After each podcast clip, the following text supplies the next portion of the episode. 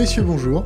Bonjour. Nous vous recevons aujourd'hui pour une chaîne internet qui s'appelle Thinkerview. Nous sommes en direct. Est-ce que vous pouvez vous présenter succinctement? C'est pas préparé. Euh, Alors, Désolé pour ce petit retard, mais vas-y, je t'en prie, je te coupe en plus. Je t'en prie, euh, Sylvain Lapoix, je suis euh, journaliste et co-auteur pour euh, le collectif DataGueule. Henri, Henri Poulain, euh, réalisateur et co-auteur de Data Gueule. Et il manque Julien Gosse, qui, qui devrait être avec nous, euh, mais qui est retenu pour euh, de sombre histoire familiale, non, de joyeuse histoire familiale plutôt, euh, qui est également euh, co-auteur, co-concepteur de Data Gueule et qui, qui fait partie du trio initial. Et qui Oui, fait la voix. Et qui fait la voix. Une sombre histoire, mais il garde juste ta fille. il garde, il garde son fils. Il garde son fils. Donc joyeuse. Eh bien, écoutez, on est très content de vous re-recevoir euh, parce que vous êtes euh, un des piliers d'Internet avec DataGueule. Euh, euh, vous avez aussi influencé euh, notre façon de travailler, notre façon de voir les choses, et on est très content de vous avoir aujourd'hui. Euh, on vous reçoit aujourd'hui pour tout un tas de choses, pour parler futur, pour parler euh, peut-être piste, pour euh, voir le futur avec un regard euh, plus sain et trouver des pistes. Donc on va parler d'utopie aujourd'hui, on va parler de, aussi votre point de vue sur l'actualité, votre façon de travailler, qu'est-ce qui vous anime. Et on est super content de vous avoir. Merci, merci Sky. Merci. Et, et je préviens la communauté, juste après vous, on a une autre interview et on parlera économie symbiotique, économie, euh, réchauffement climatique et tout un tas de choses. Henri Poulain, Oui. Henri, euh, comment ça s'est passé le Covid? Est-ce que tu as eu le Covid? Est-ce que, euh, si tu veux en parler d'ailleurs, Je veux bien. J'ai une, une version soft du Covid. Je m'en suis bien sorti, comme je crois 97-98% des gens qui le chopent. Donc je suis du bon côté de la barrière du Covid. Euh, néanmoins, il faut faire super gaffe parce, que c'est un truc vraiment protéiforme. Donc euh, voilà, j'engage tous ceux qui ne l'ont pas encore eu, même ceux qui l'ont eu, parce qu'on peut le, re- on peut le rechoper, paraît-il. On ne sait pas précisément encore, il y a des doutes. À continuer à faire attention malgré ce joyeux déconfinement qui nous engage à aller en terrasse. Il faut toujours faire gaffe quand même. Sylvain? Euh, bah, moi, j'ai télétravaillé euh, comme d'hab. Et euh, cette, pandémie et ce déconfinement a été l'occasion pour moi d'aller contre une espèce de réticence que j'avais vis-à-vis d'une certaine communauté qui est la communauté des makers, qui est une communauté dans laquelle je crois profondément. mais j'étais assez distant. Il se trouve que je fais partie d'une coopérative à Saint-Denis qui s'appelle la coopérative Poincaré. Euh, et on a, eu la on a pris la décision, parce qu'on avait plein de machines qui traînaient, d'imprimer des visières en 3D. Donc j'ai passé une bonne partie de mon confinement avec plein de bénévoles à euh, bah, répondre aux besoins du 93 en termes de protection. Euh, et c'était du bénévolat, c'était des makers, c'était open source, c'était formidable. Et j'en profite pour d'ailleurs les féliciter toutes et tous, parce que ça a été une expérience humaine et coopérative euh, fantastique. Voilà.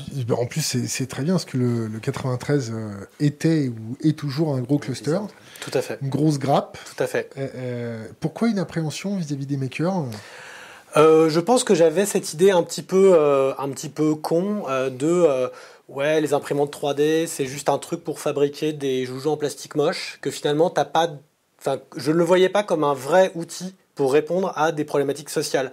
Moi ça me faisait chier de voir des vidéos de gens qui disaient ah regarde on a fait un truc trop cool euh, qui nous qui sert à rien mais qui est joli.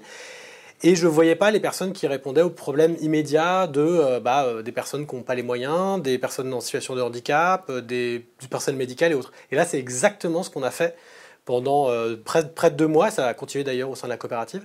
Euh, C'est-à-dire, bah, c'est une très bonne solution d'appoint quand tu es, par exemple, dans le 93 au hasard, quand tu es, par exemple, à Saint-Denis au hasard, et que concrètement, bah, euh, tout le monde parle de la PHP, tout le monde parle des grands hôpitaux parisiens, mais de La Fontaine, le CH Saint-Denis, Goussainville, ou bien Stein, toutes ces villes-là dans lesquelles c'est la méga galère, comme tu l'as dit, où on a installé les premières tentes de tri pour les personnes atteintes euh, Covid+. Euh, mais concrètement, bah, ces gens-là sont à l'écart de tous les circuits de solidarité et de la visibilité médiatique. Et là, tu as une solidarité locale qui s'est bâtie autour de savoir-faire, avec du bénévolat. Enfin voilà. Donc il y a cette espèce de doux mélange de plein de choses auxquelles je crois profondément, plus cette nouvelle foi dans, euh, dans les makers comme un vrai, voilà, un vrai levier d'action politique locale.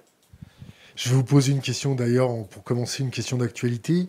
Quand vous avez vu la, la- la manifestation pour Adama Traoré hier, Mhm. avec euh, des milliers de personnes, euh, pour la plupart qui étaient masquées, mais peut-être pas euh, pour la plupart, est-ce que vous pensez que c'est raisonnable d'aller manifester alors qu'on est encore en circulation active de virus sur Paris? Moi, je pense que c'est déraisonnable d'être victime de violences policières, avant tout.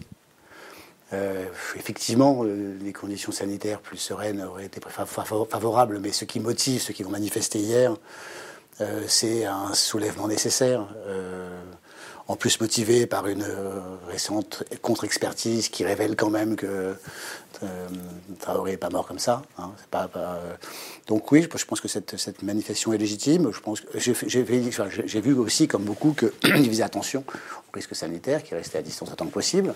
Alors tu restes moins facilement à distance quand tu es gazé en même temps. Parce que voilà, c'est là aussi. Euh, quand tu te prends le BD dans la bouche? Voilà, pour, pour faire attention à ton maître de distanciation sociale, c'est moins, moins facile. Il y, avait, il y avait des masques, etc. Mais ce qui était, ce qui était très raisonnable, c'était effectivement d'aller d'aller euh, près du tribunal hier pour, euh, pour dire ce qu'ils avaient à dire. Oui, pareil, je, rejoins Henri euh, totalement. Je pense qu'il faut adapter les nouvelles, les nouvelles conditions, enfin les nouvelles conditions de manifestation aux enjeux sanitaires, mais pas pour autant renoncer à son droit de manifester, son droit de grève, tous les droits sociaux, c'est des droits, donc on doit pouvoir en user. Si on y retire, c'est un problème. Et par ailleurs, les premières personnes qui ont, brisé la distanciation sociale, c'est les flics qui ont nassé à la fin. Donc pour moi, bah, ce manque de respect-là, euh, le, non-respect des enjeux sanitaires, là, il est aussi du côté des autorités. Donc, il faut peut-être qu'elle se calme un moment et qu'elle réalise que elle fout la merde pour foutre la merde, hein, parce que là, on n'a pas envie d'entendre ça maintenant en France.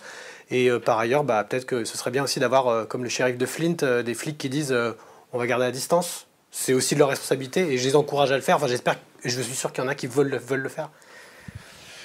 Donc Data ça fait euh, de l'éducation populaire, ça fait des documentaires, euh, ça fait tout un tas de, de, bonnes choses. D'ailleurs, euh, notre communauté a exhumé quelque chose de chez vous de 2016 concernant les lobbies dans la publication des études scientifiques, qui est d'ailleurs très très intéressante, qu'on a reposté ce matin, mmh. privé de savoir, on va en reparler d'ailleurs. Mmh. on a reposté ça ce matin sur notre compte Twitter. les violences policières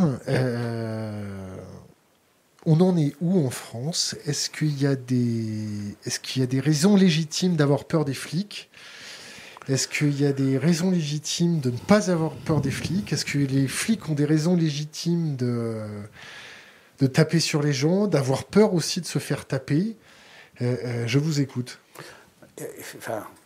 Je crois que les derniers mois, les dernières euh, les derniers mois, on pouvait, et je crois que le travail de David Dufresne, par exemple, euh, prouve qu'effectivement, il faut faire un peu gaffe. Quoi. Alors évidemment, quand tu as 50 piges, que tu es blanc, euh, et que tu vis dans les beaux quartiers, c'est c'est plus cool. Tu risques moins de choses. Euh, quand tu es de l'autre côté de cette barrière sociale qui existe quand même, il faut arrêter de se mentir, que tu es gilet jaune et que tu vas manifester le samedi, ou que tu es en banlieue et euh, et que tu es un peu blague ou un peu rebeu, etc., ouais, là, il faut faire gaffe quand même. Je comprends que euh, les violences policières euh, soient. Enfin, c'est un sujet central, en fait. C'est-à-dire qu'il n'y a pas de république digne de ce nom si une partie de la population n'est pas traitée de la même manière que la totalité du reste. Et c'est quand même un peu le cas. Les statistiques sont claires, les chiffres sont clairs. ne parlons pas des centaines d'éborgnés. Enfin, ces derniers mois-là ont été, euh, ont été assez mutilés pour mutilés, certains, mutilés pour certains euh, sans compter quelques morts aussi.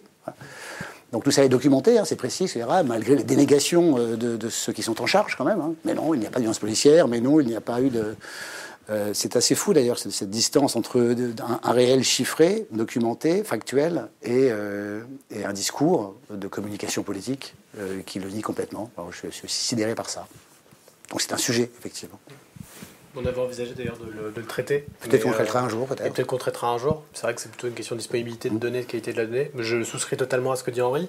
Pour moi, enfin, quand je pense à ça, euh, je me souviens avoir été euh, sur les Champs-Élysées pour voir, c'est difficile d'aller dans des endroits comme ça en étant journaliste, en étant juste simple citoyen ou simple citoyenne, tu vois, tu t'avances et forcément tu as ce regard-là. Et en fait, je me souviens de ces, de ces moments où tu voyais surgir des flics. Parce qu'ils passaient par des parkings, parce qu'il y avait des techniques de dissimulation, parce que plein de trucs. Et en fait, ça me fait penser à ce bouquin de Chamaillou, euh, La théorie du drone, où en fait il explique que les règles de la guerre ont été totalement bouleversées par l'apparition des drones, parce que les drones en fait ils sont tellement hauts en Afghanistan notamment que tu ne les vois pas, les populations ne les voient pas. Et elles peuvent quand même se prendre un missile sur la gueule qui va décimer l'intégralité de leur village, à minima leur famille. Et en fait là c'est pareil, c'est-à-dire que tu as, une, as une doctrine de maintien de l'ordre dans laquelle très concrètement tu as plein de règles de base de euh, justification de l'engagement, euh, de, proportionnalité de la réponse, qui volent totalement en éclat. Les flics peuvent se cacher, les flics peuvent dissimuler des armes, les flics peuvent se mêler à la foule, les flics, et d'un coup apparaître comme ça et commencer à shooter. Et tu as eu des mouvements de foule qui ont été provoqués concrètement par cette apparition des, forces de police.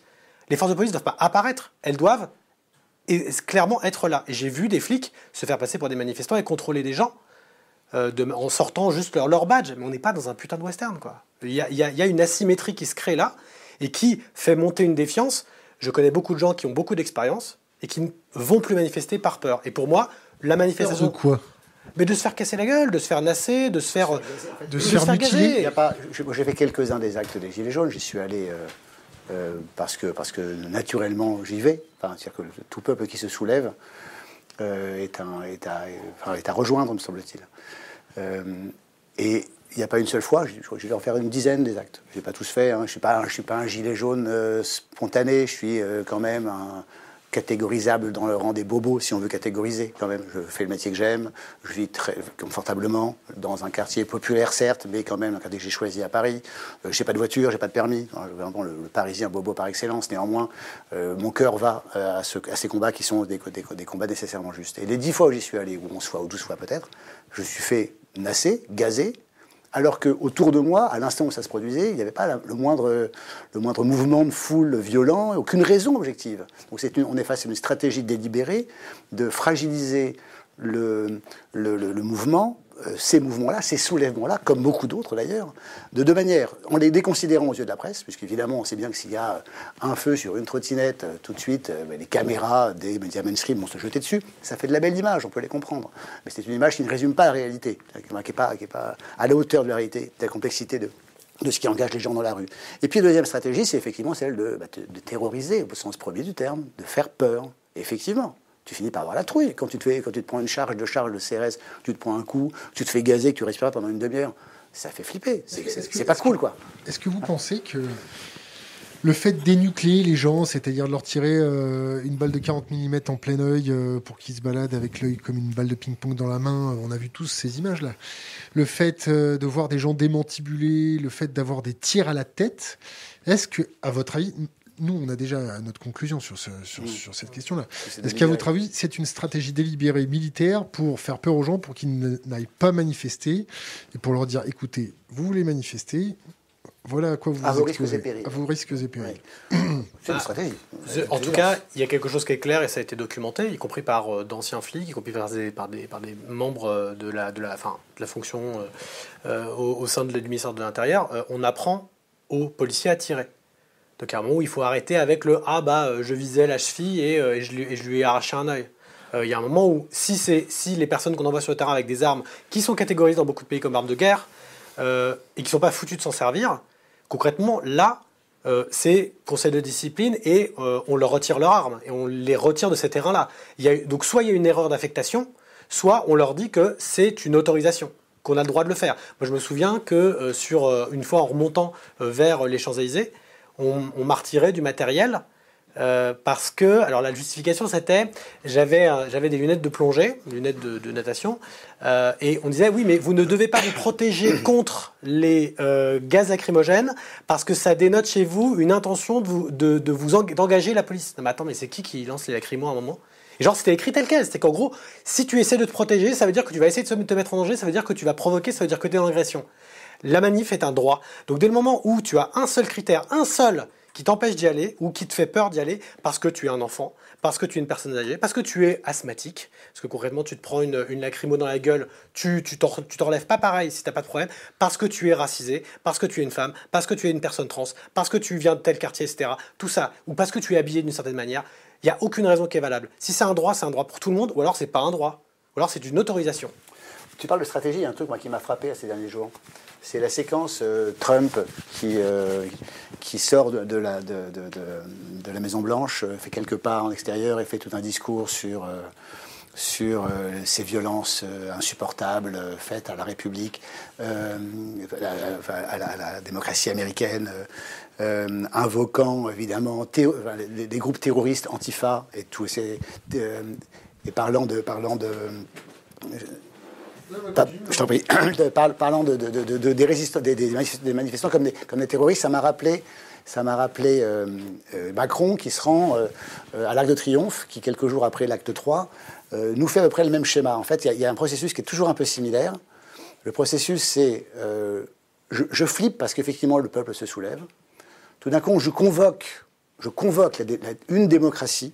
Le terme démocratie aussi a été, évoqué par Trump et par Macron un peu parallèlement, sans, euh, sans bien sûr définir cette démocratie. On sait que la démocratie qu'ils évoquent, elle n'a pas beaucoup de sens. Cette démocratie représentative, si jamais un peuple se soulève, tu as envie d'écouter le peuple. Qu'est-ce qui se passe? On, fait, y a des violences policières à l'encontre des Noirs aux États-Unis. On, fait, on fait un grand débat national, un réel, pas.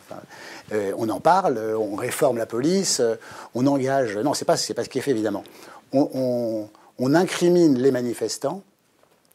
Euh, et on justifie par là même les violences à venir, les violences policières à venir et la répression à venir qui a encore une fois cette double fonction de discréditer le mouvement et de brutaliser et donc. Euh, Pourquoi la répression à venir? Et ça a été dit. Hein, que, je... parle aux États-Unis. Oui, mais en France aussi. Oui. Parce que, que, ça a été dit par certains ministres en disant si vous allez dans la rue, c'est que vous vous rendez complice. Genre, vous bah. manifestez aux côtés de gens, vous vous rendez complice. Vous entendu qu'il y a une espèce de le même discours, en fait. suspicion. Genre, tu es, tu es, enfin, qui par ailleurs, hein, juste pour, pour rappel, hein, pour qui n'a pas fait d'études de droit, ce qui est mon cas aussi, mais dans les bases, euh, c'est fin de la présomption d'innocence. Tu es dans la rue, donc tu es coupable. Tu rien fait, mais tu es, tu es, tu es euh, complice. Dans le droit français, complice, tu as la même sanction que le coupable. Donc concrètement, à cet égard, on considère que bah, tu peux t'en prendre autant dans la gueule que les mecs qui, que les mecs qui cassent. Et par ailleurs, euh, encore une fois, enfin bon, là c'est pas du tout dans l'ordre de l'encouragement, mais c'est juste de constater que on en vient sérieusement à justifier le fait de, de, de d'handicaper des personnes, de, leur, enfin de, les, de les mettre en, en situation d'être mutilés, de mutiler des personnes, pardon pour le terme de handicap, de mutiler des personnes au nom de la destruction de la propriété privée. Un œil, combien ça coûte? Alors les sociétés d'assurance... Et surtout la protection du pouvoir en place. Et la protection d'une image. D'une image de la police, d'une image du pouvoir en place, d'une image de la stabilité de l'État. De l'État. C'est pas la démocratie. Henri a raison. L'invocation à la démocratie ici, elle est totalement, euh, elle est totalement malhonnête. C'est l'État, l'intégrité de l'État comment, vous, comment vous anticipez l'avenir, socialement parlant, économiquement parlant euh, Comment vous percevez les choses? Vous avez fait beaucoup de, de choses sur l'économie, sur les lobbying, euh, sur l'écologie, sur tout un tas de sujets.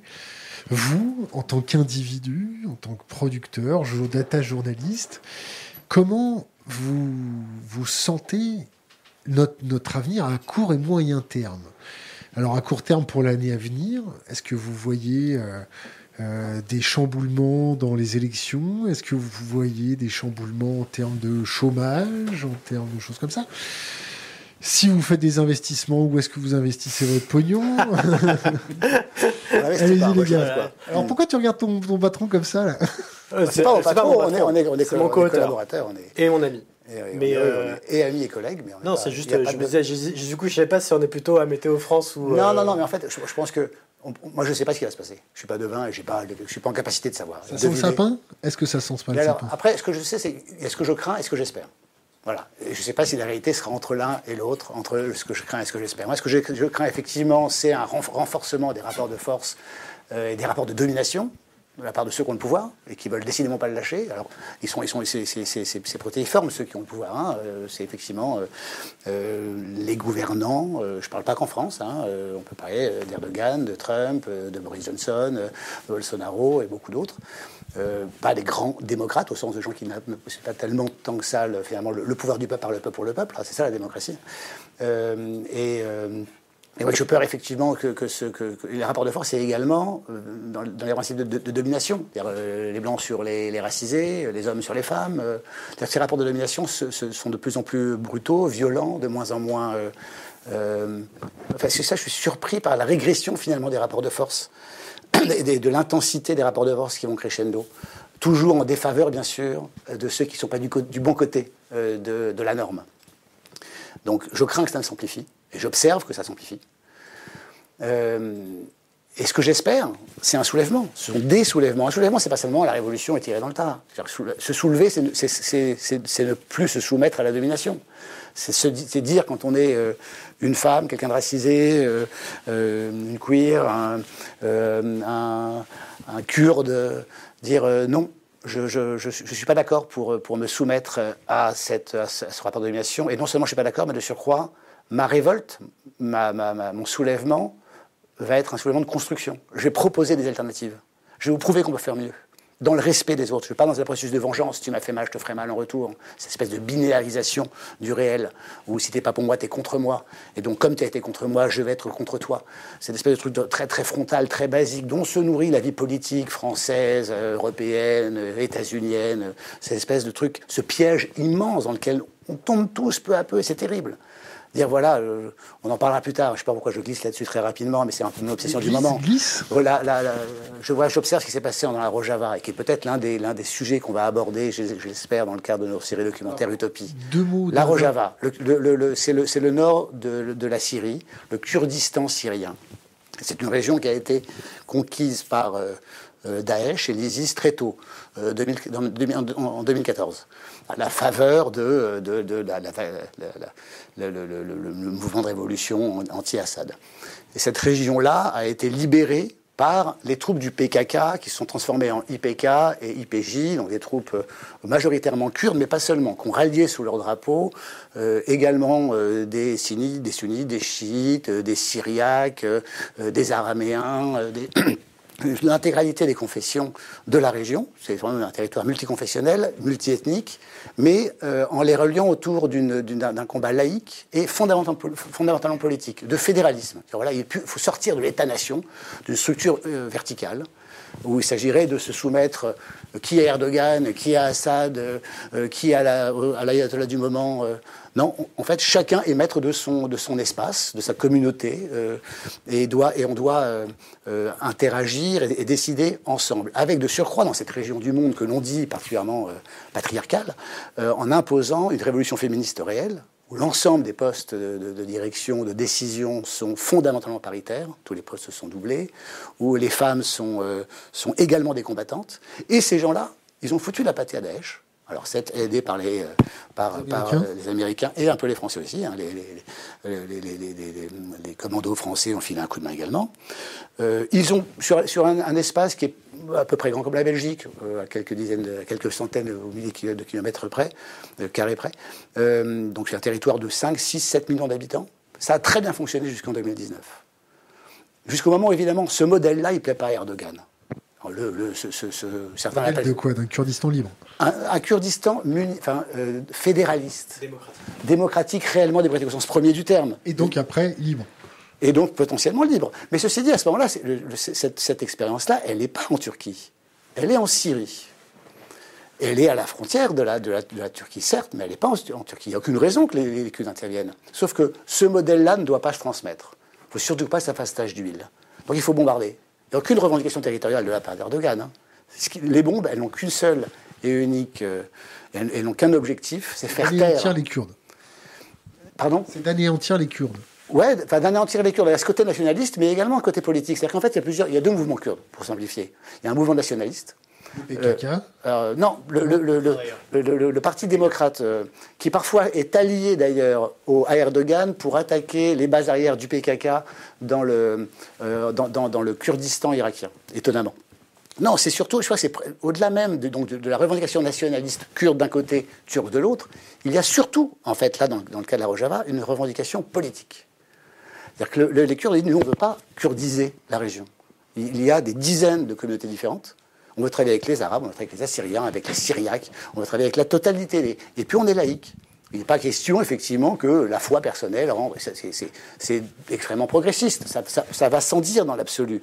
Mais là-bas, et même ici d'ailleurs, hein, c'est compliqué d'avoir une vision aussi, aussi égalitaire, aussi paritaire. Euh, aussi, comment, ils ont euh, senti de se faire abandonner par leurs alliés occidentaux? Comment ils l'ont senti? Ils l'ont senti difficilement, non? Ah, bah, C'est une trahison monumentale. Ils ont, ils ont été les bras armés de, contre Daesh pendant, pendant 4-5 ans. Des sacrifices considérables, hein, des centaines, des milliers de morts, hein, hommes, femmes, euh, et qui sont allés très très vaillamment, et ils ont gagné, quoi. Euh, un peu aidé, mais en logistique, quoi, tu vois, avec je te file un drone pour cartographier le truc, euh, je t'envoie quelques commandos pour, pour soutenir, mais 99% des, gens en armes, c'était c'était euh, le, le, le, PY, PIG et PIJ, masculin et féminin. Et pas simplement les Kurdes, encore une fois. Hein. Il y avait également, c'était multiconfessionnel. Et c'est une trahison monumentale. Évidemment que, les, que, que aujourd'hui, ce qui. Pardon. Pourquoi, pourquoi on les a abandonnés? Je, ne voulais pas interrompre Henri parce que c'est vraiment un sujet qui lui tient très à cœur et ça, me, enfin, je suis beaucoup moins, beaucoup moins documenté que lui sur le, sur le sujet, mais euh, je voudrais pas le. Pourquoi l'abandon Mais non, c'est, là, c'est, de la géopolitique entrée au lieu. Je t'apprends rien. Tu, tu, tu vois le truc. Enfin, coup. je veux, je veux t'entendre dire. Mais non, mais ça, ça, négocie entre Poutine, Erdogan, euh, Trump. Euh, je te file, je te, je te laisse Afrin, euh, puis après je reprendrai Kobané, puis cette région-là, puisqu'il y a du pétrole aussi. Erdogan, Erdogan, on lui dit bon, on ferme les yeux, puis comme ça tu gardes les réfugiés chez toi, non? Mais aussi, aussi. L'Europe, l'Europe est terrible. Et, et sur quoi l'Europe est terrible? Mais Parce que l'Europe, elle vend des armes. Aujourd'hui, hein, ce, qui, ce, qui, ce, qui, bombarde les, les, les Turcs, c'est quand même, ce sont des, des, des missiles pour certains français, euh, des chars allemands, euh, euh, il y a des, armes italiennes. Enfin, l'UE a vendu des armes à Erdogan et on veut encore. Ils sont membres de l'OTAN, donc ils ont tous les droits. Même s'ils achètent aussi des missiles à la Russie, ce qui énerve un peu Trump, qui dit Ah ben non, achète à moi, l'argent vient. Le seul enjeu réel, hein, c'est ça. Hein, c'est à qui tu achètes tes armes la, nation turque, l'expérience politique de fédéralisme qui préserve la paix, qui redistribue ça, c'est rien, ça n'existe pas. Ça se négocie comme, comme quelques barils de pétrole sur un coin de table entre, entre ces grands de ce monde. Sylvain, est-ce que tu as étudié le problème migratoire en Grèce? Récemment? Oui. Je pas assez pour. Tu n'as pas euh, regardé notre superbe interview de Jean Ziegler qui revenait du cours de Lesbos Excellente, excellente. Et pourtant, euh, et pourtant, c'est quelqu'un de très recommandable. Que, de, quoi tu voulais parler? Bah, Ce qui se passe à Lesbos. Les camps de réfugiés. J'aime pas, j'aime pas parler de, de trucs. Alors on change de sujet. C'est tout à ton honneur. Je préfère pas. Mais euh, juste, je voulais rebondir parce que Henri a, longuement parlé de la Rojava et, et, très bien. Et je me verrais mal relancer là-dessus parce que, encore une fois, je connais beaucoup moins le sujet que lui. Mais en fait, quand tu disais comment est-ce qu'on va rebattre les cartes, en fait, euh, moi, une partie de ma, réponse tient dans cette espèce de profusion complètement stérile euh, d'appel à un nouveau monde qui se multiplie dans tous les coins de l'échiquier politique français. Donc, tu as notamment eu la grande euh, pétition euh, de la gauche unie, mais sans certaines personnes, euh, qui va tout résoudre les problèmes, etc. Et j'en parlais récemment notamment avec Usul, qui est un, quelqu'un que j'aime beaucoup et avec qui on, on débat régulièrement, Jean Massier aussi. Et c'était vraiment cette idée de, j'ai l'impression que tu as, as, des gens qui vraiment ne veulent pas changer leur affiche électorale. Vraiment, vraiment, vraiment. Ils veulent continuer d'avoir des mecs blancs qui se présentent dans des grandes villes, etc. Et ils sont prêts à foutre une gonzesse derrière, vaguement, tu vois, peut-être quelqu'un de racisé de temps en temps, un jeune. gonzesse ici. Pardon? Dis pas gonzesse. Mais je parlais à leur place, c'est comme ça qu'ils en parlent.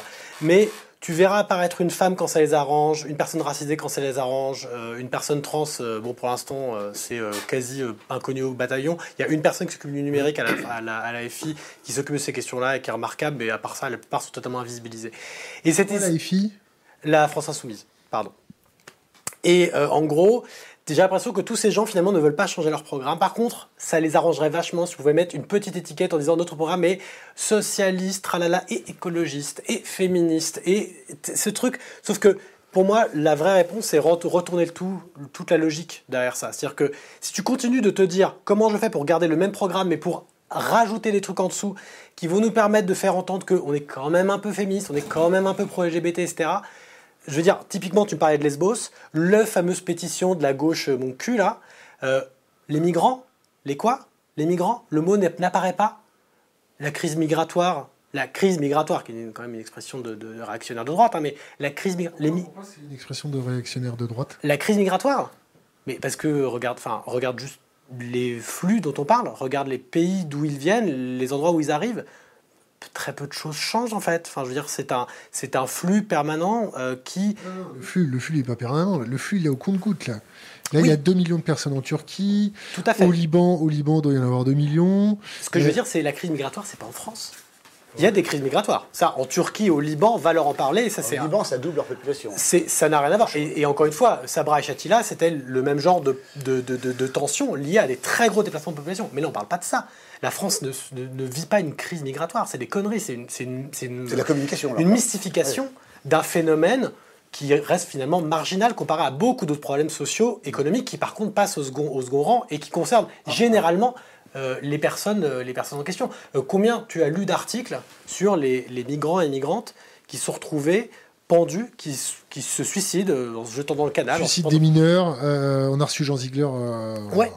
Mais même, non mais, nous n'allons pas à Lesbos, allons à Saint-Denis. Euh, demande aux gens du comité Chapelle, euh, hein. Solidarité Migrants Wilson, demande-leur combien ils retrouvent de personnes qui se sont donné la mort après avoir reçu les lettres de l'administration française leur disant que leur demande était repoussée, que leur demande de- euh, avait passé en deuxième examen. Demande-leur. Combien de ces personnes-là, combien de, dé- enfin, on parle de leur désespoir. Non, on va expliquer que bah, euh, ils ont des tentes un peu sales. Oui, alors ils meurent de faim aussi accessoirement, ils meurent de froid, ils meurent de soif, mais De tristesse aussi. et de tristesse et de désespoir. Parce que franchement, partir en laissant derrière soi sa famille juste pour être sûr de, de peut-être survivre à un moment, voilà, ça, ça ces questions-là. Et elle, c'est où dans la pétition de la gauche humaniste, euh, soi-disant, etc. C'est où? C'est où? Nulle part. Ça n'apparaît pas. D'un point de vue électoral, c'est quand même pas top top. En fait, on a un problème quand top, même, c'est que c'est que l'obsession électorale, l'obsession électoraliste, être élu euh, aux prochaines échéances ou une fois qu'on l'a été gardé, ça tue totalement la pensée politique. C'est-à-dire que on, on pense plus le monde. On, on tente plus des propositions. On n'écoute plus les autres d'ailleurs. On n'est plus dans le dans l'élaboration de- et la confrontation avec cette complexité infinie qu'est la réalité et qui est une complexité infinie qui se renouvelle à chaque à chaque seconde, chaque jour. Non, on est dans euh, le programme susceptible de séduire un électorat. C'est de la com, c'est pas de la publicité, c'est pas de la politique. C'est la publicité, c'est pas de la politique. Ces gens-là ne font pas de politique, c'est pas vrai. Ils font du positionnement. Voilà, je- et je voulais juste revenir sur cette histoire de pétition, parce que ce que tu dis, ça va totalement dans ce sens-là. Le problème, c'est quand tu fais une pétition, c'est quoi l'efficacité d'une pétition? C'est d'avoir le maximum de signataires, des gens visibles, etc. Donc en fait, qu'est-ce que tu fais? Eh bien, pour avoir plus de gens, tu vas la vider de toute ambition.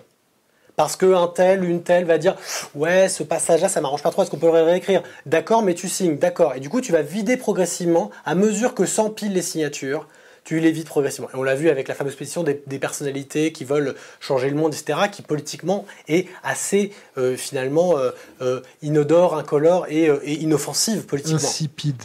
insipide, mais inoffensive surtout politiquement. Ça, ça ne crée rien. Donc pour répondre à la question que tu posais au départ, moi, l'avenir pour moi, précisément, il s'écrit et il s'invente en dehors de ces cadres institutionnels, électoraux, nationaux, même régionaux. Je crois de plus en plus, l'expérience dont je te parlais tout à l'heure euh, à Saint-Denis et en pleine commune, euh, des visières euh, de protection qui ont été fabriquées comme ça, sur des demandes locales, avec des savoir-faire locaux, avec des matériaux locaux, tout ça, bah, ça me fait penser qu'il y a beaucoup de solutions, beaucoup de, de prise de conscience que finalement, on ne viendra pas nous aider. On ne viendra pas nous aider. Donc, on va pas va pas se casser le cul à essayer de jouer le jeu de la capitale, le jeu euh, de l'union nationale, de d'alliance contre nature et euh, de, de, de vider tout, tout programme de sa substance pour éventuellement à terme avoir peut-être une mesure qui va dans notre sens. Non, ce qu'on va faire, c'est qu'on va faire le truc chez nous, nous-mêmes, dans des communautés qui sont des communautés territoriales, des communautés d'intérêt, et dans lesquelles, et bah, bizarrement, euh, ton voisin, même s'il est arabe, tu lui files un coup de main parce que c'est ton voisin, tu le connais. Et bizarrement, bah, il y a beaucoup de solidarité qui se crée au-delà des, des soi-disant clivages euh, irréconciliables entre les religions, entre les ethnies, mon cul. Sur le terrain, dans ces communautés-là où se créent des solutions, ça n'existe plus, ça se dissout dans cette solidarité locale. Moi, le national, j'y crois pas. J'y crois plus. Oui, oui, effectivement. Enfin, ça n'empêche pas non plus de se soulever contre l'institution. Et vous n'avez pas pensé à vous soulever euh, en termes euh, de fiscalité C'est-à-dire, c'est-à-dire renoncer à payer ses impôts ou... C'est-à-dire euh, payer vos impôts à la caisse des dépôts et consignations tant qu'on n'arrête pas de tirer dans la bouche des gilets jaunes, euh, payer ses impôts, peu comme Thoreau, quoi. un peu comme. Non, non, peu mais comme Thoreau. oui, une, dé- une dés- désobéissance civile par l'impôt. C'est ça, Ouais, c'est payer ses, vous continuez de payer vos impôts, mais vous les, vous les faites séquestrer à la caisse des dépôts tant que les infirmières elles sont pas à 2000 Bah, c'est ce mois. fait euh, Henry David Thoreau avec Walden. C'était, il Mm. a refusé de payer ses impôts en disant que on entretenait une guerre inique contre le Mexique. Et du coup, bah, euh, voilà, c'était cette idée de je ne financerai pas avec mes impôts. Il n'était pas contre le principe de l'impôt, il était contre le principe de l'usage qui en était fait. Et en l'occurrence, enfin, ce que tu dis est, est- est juste. Et la question, c'est l'un des principaux débats démocratiques et l'une des principales justifications démocratiques. On avait fait un épisode sur le sujet. C'est oh purée, Sur l'impôt Sur l'impôt. Avec euh, Priscilla Ludowski. Avec Priscilla. Ludowski, qui est euh, l'une des, l'une des principales euh, chevilles ouvrières du mouvement des Gilets jaunes, enfin, qui, a, qui a lancé une grande partie du mouvement. Euh, et en fait, cette idée que l'une des principales euh, mesures, enfin, il y a un rapport direct entre représentation et imposition. No taxation without representation. C'était le slogan euh, des euh, colons américains euh, à l'occasion de la Boston Tea Party. Donc là, c'est c'est ce principe, c'est ce moment où tu vas dire, bah, en fait, j'accepte de payer des impôts si les personnes qui décident de leur usage me représentent. qu'est-ce qu'elles représentent exactement les personnes qui aujourd'hui dirigent, flèchent nos impôts, pour ainsi dire? Qu'est-ce qu'elles représentent? La question de l'impôt est vachement intéressante. Euh, ce qu'on a abordé en, filigrane juste au tout début dans l'épisode sur, euh, sur, l'impôt, euh, le point de départ, c'est de, répondre à cette espèce de critique et de dire oui, les Gilets jaunes, ils pensent qu'aux taxes, vraiment, ils ne sont pas généreux, ils ne sont pas écolos, ils ne veulent pas payer de taxes gasoil. Donc, ce, sont des, ce sont des beaufs, ils réfléchissent pas bien. ils ne sont, pas écolos en plus. Tout ça. Une connerie. le questionnement de l'impôt et de la taxe et, de sa justice et de son, et son égalité euh, est une question centrale et elle est à ce point centrale qu'elle a préfiguré euh, la Révolution française. Elle a même euh, permis la Révolution française. Il faut savoir que lorsque Necker, enfin Louis XVI, mais en fait Necker convoque les États généraux, c'est parce que les, caisses de l'État sont vides et, et qu'il souhaite demander aux aristos et à l'Église de payer leur dû. Il n'y a que le tiers d'État qui paye. Et comme les mecs ils disent non, en fait, non, non, on ne paye pas notre dû, on n'a pas, on pas payé nous. Le tiers État, il n'y a que nous qui contribuons finalement. Là, je schématise à l'extrême. Hein. S'il y a des historiens m'écoutent, ils vont, ils vont m'engueuler. Mais il y, a, une ligne de force là. Euh, ils disent, si, nous sommes les seuls à contribuer, mais nous sommes les seuls à faire, euh, nation. Nous sommes, ils s'autoproclament Assemblée nationale. Et ça préfigure et ça permet effectivement la Révolution française que l'on mythifie aujourd'hui, mais dont on se garderait bien de reproduire finalement les intensités réelles, enfin quand on est au pouvoir. Il y, a, un truc quand même qui est très amusant quand tu, quand tu, très amusant mon humour, euh, quand tu consultes les, débats à l'Assemblée et les débats avec les représentants, enfin représentants et représentantes, non, représentants à l'époque à les droits de l'homme, euh, c'est euh, la raison pour laquelle les, le clergé et la noblesse refusent de payer l'impôt. C'est pas pour des raisons économiques en fait. Quand tu regardes les arguments du clergé, c'est, c'est, c'est nous allons nous dégrader, nous allons nous rabaisser, nous allons nous rabaisser à payer des impôts comme la plèbe ils s'en, ils en ils s'en battent les couilles. En l'occurrence, je peux dire, ils s'en battent les couilles. C'est, parce que c'est payer des impôts. Il faut pas dire couilles non plus. C'est, payer des impôts, c'est, se rabaisser. Toute ressemblance avec une certaine catégorie de contribuables qui évitent l'impôt aujourd'hui est purement fortuite. Et purement fortuite, tu vois. Le clergé. Le clergé refuse de payer l'impôt parce que ce serait se comporter comme le peuple. Est-ce qu'il faut lutter sans violence ou est-ce qu'il faut lutter avec violence? Très vaste question. J'ai n'ai pas la réponse. J'ai pas la réponse. Alors ça dépend. Moi, je, bah, t'es pas équipé pour être violent, toi non plus, mais C'est vrai. C'est vrai. Je suis un peu faible, mais je pourrais me renforcer. Euh, non, non. En fait, je crois que de la même manière que il peut pas y avoir euh, une proposition de régime ou de solution, de solution, une bonne fois pour toutes, sur l'intégralité des territoires, des pays, etc. Il n'y a pas aussi une, seule stratégie qui fonctionne. Ça dépend des contextes, ça dépend des, moments, euh, ça dépend de, de, de, mille, paramètres. Euh, et il est possible effectivement que la violence soit parfois légitime. Elle l'a été euh, le 14 juillet 1789, que l'on vénère. Elle a été. Mais je pense que la, violence de la Commune de Paris euh, été plutôt, plutôt légitime. Peut-être que certaines violences à venir le seront également, même si la violence pour la violence est bien sûr toujours à tenter d'éviter autant que possible, parce qu'on sait ce qu'elle génère. Ce qu'elle génère également comme mécanique de vengeance, de justification d'une surviolence par la suite, de, de réponse non proportionnée.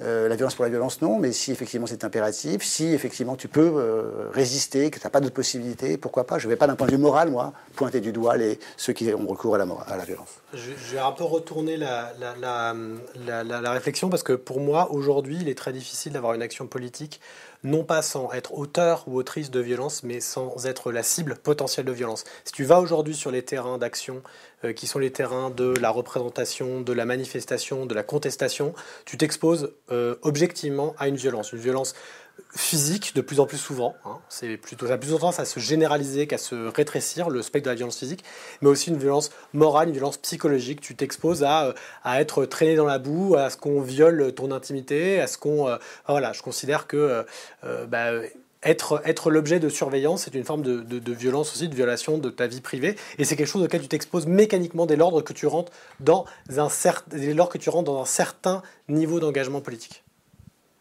veux rebondir sur l'engagement politique? Non, bah, l'engagement politique, moi, je pense que c'est un engagement de vie, en fait.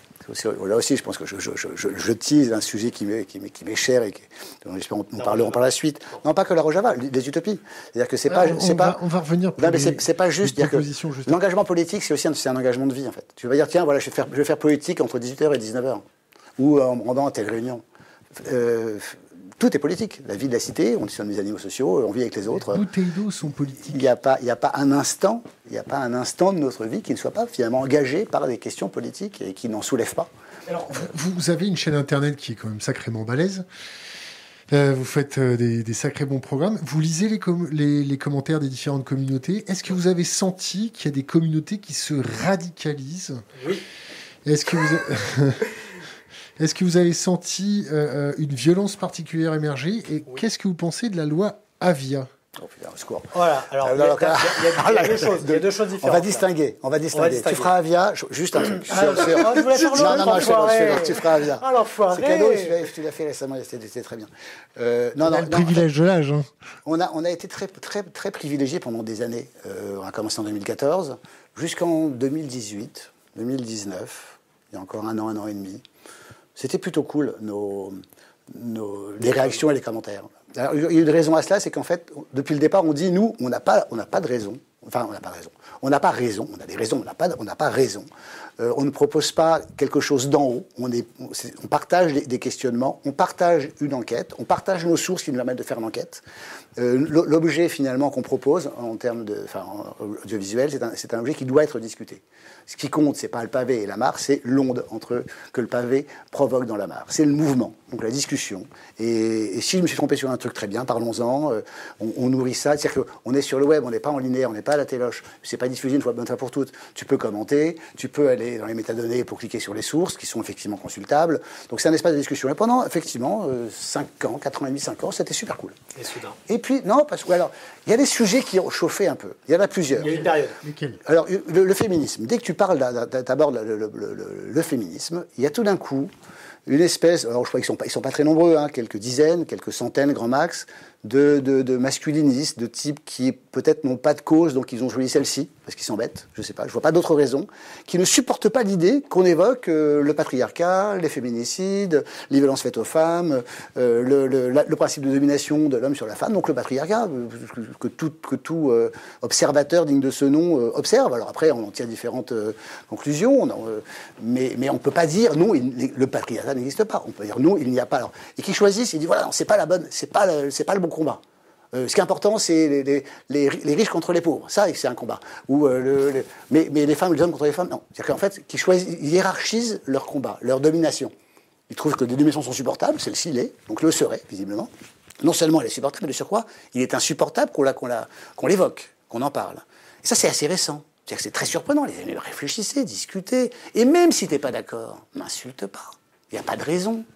Pourquoi tu m'insultes? C'était fragile sur ce truc-là, sur ce sujet. Qu'est-ce que, qu'est-ce que ça, qu'est-ce que ça bouscule en toi pour, pour, pour, pour engendrer cette espèce de flot, euh, de, de, de, cette logorée un peu absurde qui n'a pas de sens, qui se nourrit rien d'autre que d'énergie? Voilà, bon. Qui n'est pas argumenté. Qui n'est pas argumenté, voilà. Bon, c'est pas, c'est pas, ce ne sont pas les seuls. Hein. Ça, c'est un groupe, il faut en citer un, qui effectivement, qu'on a vu. Euh, quoi d'autre? Alors, je pense qu'il y a aussi tous les, prosélytes, les, dogmatiques, ceux qui considèrent qu'il bah, y a un homme providentiel et une réponse. Pourquoi on, commence à, on continue à se poser des questions? Il y a une solution. Je ne vais pas citer de nom, euh, parce que sinon ça appartient à peu importe. Mais voilà, les, les, dogmatiques, eux, ils savent. Donc euh, nous, on évoque d'autres choses, une pluralité de possibilités, puisqu'on a une complexité, une pluralité de facteurs. Voilà, et puis à chacun après de, de, de, de cheminer. Tu de confusionniste parce que tu abordes différents sujets, que tu n'as ah bah, pas choisi ton camp? Bah non, enfin, je, ce serait compliqué quand même. Ce serait pas non. encore, on n'a pas eu. Mais ceci dit, c'est le mot camp qui me fait réagir. Mais euh... Non, non, mais c'est. Mais, mais en fait, c'est ça. Mais tu vois, je reprends, ça, je reprends leur, leur terme. C'est leur, oui, oui, c'est leur, leur vocabulaire. Mais effectivement, si tu n'es pas dans leur camp, c'est que tu es contre eux. Si tu ne penses pas exactement comme ce groupe ou cet individu, eh bien, mécaniquement, tu es contre. C'est pas ça, c'est pas le cas aussi chez les féministes? J'ai pas l'impression. Je pense que c'est vraiment. Il a pas des, des, des féministes radicalisés bah, En fait, peut-être qui, qui, durcissent leur discours dans certains moments. Moi, j'ai jamais, jamais été euh, euh, choqué par des discours exagérément féministes. Je pense que la réaction. Et puis sur quoi Je suis toujours du côté de ceux qui prennent des baignes, quoi. Tu vois et, et je pense que tu peux avoir des réactions un peu dures quand tu te prends une baigne. Et pour l'instant, c'est pas les mecs blancs qui, qui, qui se prennent les baignes. Je pense pas que tu as plus de féministes radicalisés que de personnes racisées radicalisées. Hein. C'est le, le, le, fait d'être soumis, soumis à une forme de violence. Si... Stats ah Non, mais je, je, te parle vraiment du discours que j'entends et j'écoute beaucoup de, de, fémi de féministes. Temps, mais je, je, pense que dans le discours, il euh, y a un moment où tu as, as, un niveau de, de, de, violence verbale, y compris, euh, qui, qui, et d'accumulation qui est tel que tu as des personnes qui peuvent avoir une expression qui semble euh, qui peut choquer et qui nous et qui, qui met mal à l'aise et qui met mal à l'aise a fortiori l'homme blanc cis que je suis. Euh, pareil avec des personnes trans. quoi, 6 Euh, cis, c'est-à-dire euh, né homme, né homme, enfin assigné homme à la naissance, et par opposition à la personne trans. Du coup, je pense que dans mon univers de représentation, dans mon vécu à moi, ces violences verbales-là, ces violences systémiques, ces violences sociétales, elles sont pas aussi permanentes. Euh, je disais, j'avais une discussion récemment avec quelqu'un qui, où non, j'avais lu ça sur Twitter, je trouvais ça vachement intéressant.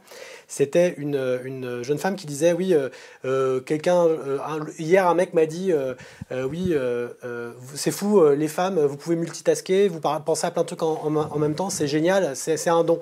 Et là, elle lui a répondu, non, en fait, c'est pas un don, c'est une malédiction, c'est juste que ça s'appelle la charge mentale, c'est que les femmes doivent et sont assignées par la société à penser à plein de trucs en même temps.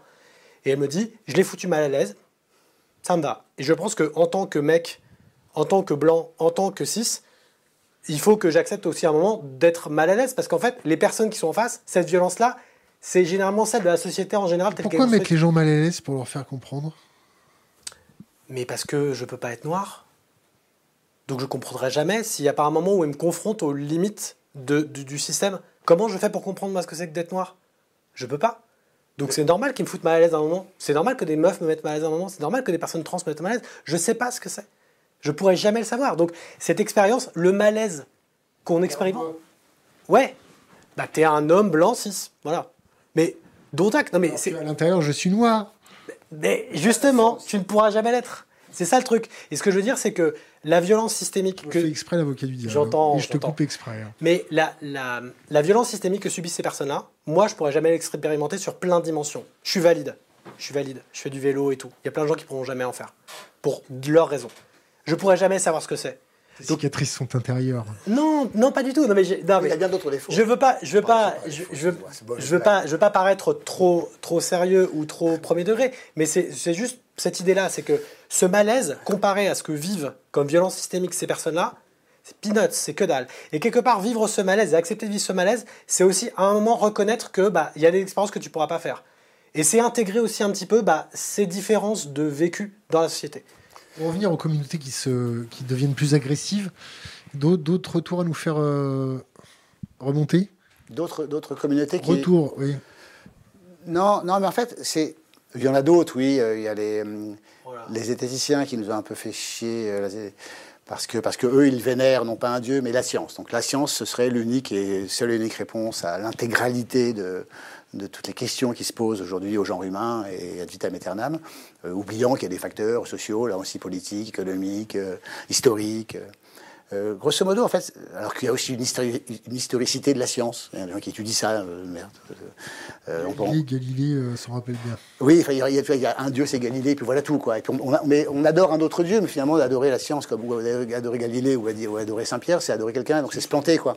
On adore personne. Et c'est euh, éviter la complexité. C'est-à-dire que finalement, c'est-à-dire que tous ceux qu'on se, prend en pleine poire, euh, à intervalles réguliers de, différentes, des différents groupes, sont des gens qui, qui refusent finalement de prendre en compte le fait que tout est construction, est multifactoriel et extrêmement complexe. Et qu'avoir un avis tranché et définitif sur tout, bah, c'est impossible. Sauf à être éventuellement Dieu. Parce que le, le- le seul objectif est possible, c'est l'objectivité, Oh, c'est Dieu. possible, c'est Dieu. Non, moi personnellement, j'y imaginaire crois pas. Mais j'aimerais bien, je suis agnostique, j'en sais rien. Tu vois, je, je, Apostat, non, t'es pas apostat. je suis pas apostat, non. Je suis pas apostat. Je suis pas. Mais mais non, mais je respecte vachement l'idée de la foi. Je trouve ça vachement intéressant dès lors que tu n'emmerdes personne avec ça. Tu vois. Si tu crois, si tu crois, c'est possible. C'est une manière d'être en rapport euh, au, au monde et, et aux questions existentielles. Pourquoi pas Très bien. J'ai pas, j'ai pas ce recours-là. apostat euh, oui, apostat, mais C'est fier de l'être?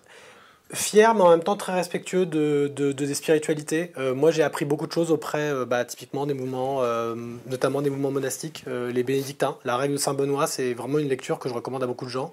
J'ai lu durant mes chères études en histoire à la Sorbonne des vies de saints, des hagiographies. la- Martin, tu connais? Je connais, moi, moi mon, ma, Saül.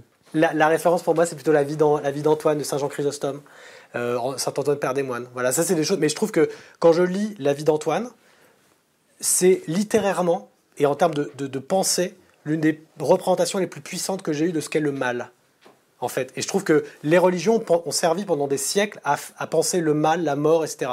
Donc pour moi, tout n'est pas acheté. La Bible est un, fondement culturel, comme euh, la Torah, comme euh, enfin tous les textes sacrés sont des fondements culturels, les Védas, le Coran. Donc les lire, c'est aussi aller aux sources de représentation du monde. Et puis de notre monde aussi. On est constitué par, Ouais. ces, par ces livres. Notre culture. Enfin, tu peux pas, tu peux pas te balader dans les rues et ignorer que ce monde a été construit euh, en grande partie sur des croyances que nous ne partageons pas forcément. Mais Et, et une synthèse aussi de croyances antérieures. Euh, donc c'est, un instant où l'humanité se rejoint. euh, et des, des- Dans la des- croyance. Non, dans, dans, le- dans, dans, le- dans le livre, dans les, dans les écrits, qu'il faut, qu'il faut, il faut respecter et, et lire avec attention, parce que c'est passionnant. Et en parlant de foi, euh, je voulais revenir sur la loi Avia, euh, puisque pour moi, la loi Avia repose précisément sur un dogme, qui est le dogme de l'autorégulation. Parce que, euh, en gros, alors pour, je sais pas du coup le niveau de, de- d'information de ta communauté là-dessus, mais la loi Avia prévoit notamment euh, tout un système de sanctions euh, en cas de publication de contenu qui enfreindrait un certain nombre de principes euh, Sans recours au juge, hein, juste la police peut effectivement sanctionner. voilà, donc, il y a- directement. il y a, donc sans, sans recours au juge, donc euh, l'état de droit, là. Et en fait, surtout, le truc important, c'est on demande, de manière implicite dans la loi Avia, aux plateformes de se démerder. Alors, d'un côté, on pourrait dire, oh là là, dis donc, c'est pas gentil. Mais de l'autre côté, ça repose quand même sur l'idée que bah, les plateformes, elles vont devoir un peu faire ça par elles-mêmes, elles vont devoir faire le ménage par elles-mêmes. Moi, ça m'a beaucoup fait penser à la, loi de devoir de vigilance qui avait été votée suite à l'effondrement de l'usine euh, du Rana Plaza au Bangladesh. Et en gros on avait dit oh là là on a trouvé des, t-shirts H&M dans, les ruines aux côtés de quelques cadavres on a trouvé des t-shirts H&M dans les ruines maintenant il faut vraiment que les entreprises elles arrêtent de, prendre des sous-traitants et de pas assumer leur responsabilité hein. ça suffit maintenant hein. alors ce qu'on va faire c'est que les entreprises vous allez faire des rapports par vous-même vous nous les envoyez et voilà et donc concrètement bah t'as pas de contrôle derrière, t'as pas d'organe de contrôle, c'est pas prévu dans la loi. Il n'y a rien pour les saisir. Là, c'est pareil. La loi vient et dit démerdez-vous avec euh, la gestion de la, violence verbale, euh, du, sexisme, de l'homophobie, etc. sur Internet. Euh, et puis, si jamais vous le faites mal, eh ben, on vous tape sur la gueule. Alors, résultat des courses, ça a été déjà observé par quelques journalistes. Je crois qu'il y a un article qui est paru dans le Monde récemment. Et bah, concrètement, tu as plein de propos de personnes LGBT, par exemple, de comptes de personnes LGBT qui ont été suspendus sur des réseaux sociaux. Parce que faudrait faire gaffe, tu vois, des fois qu'elles disent des conneries.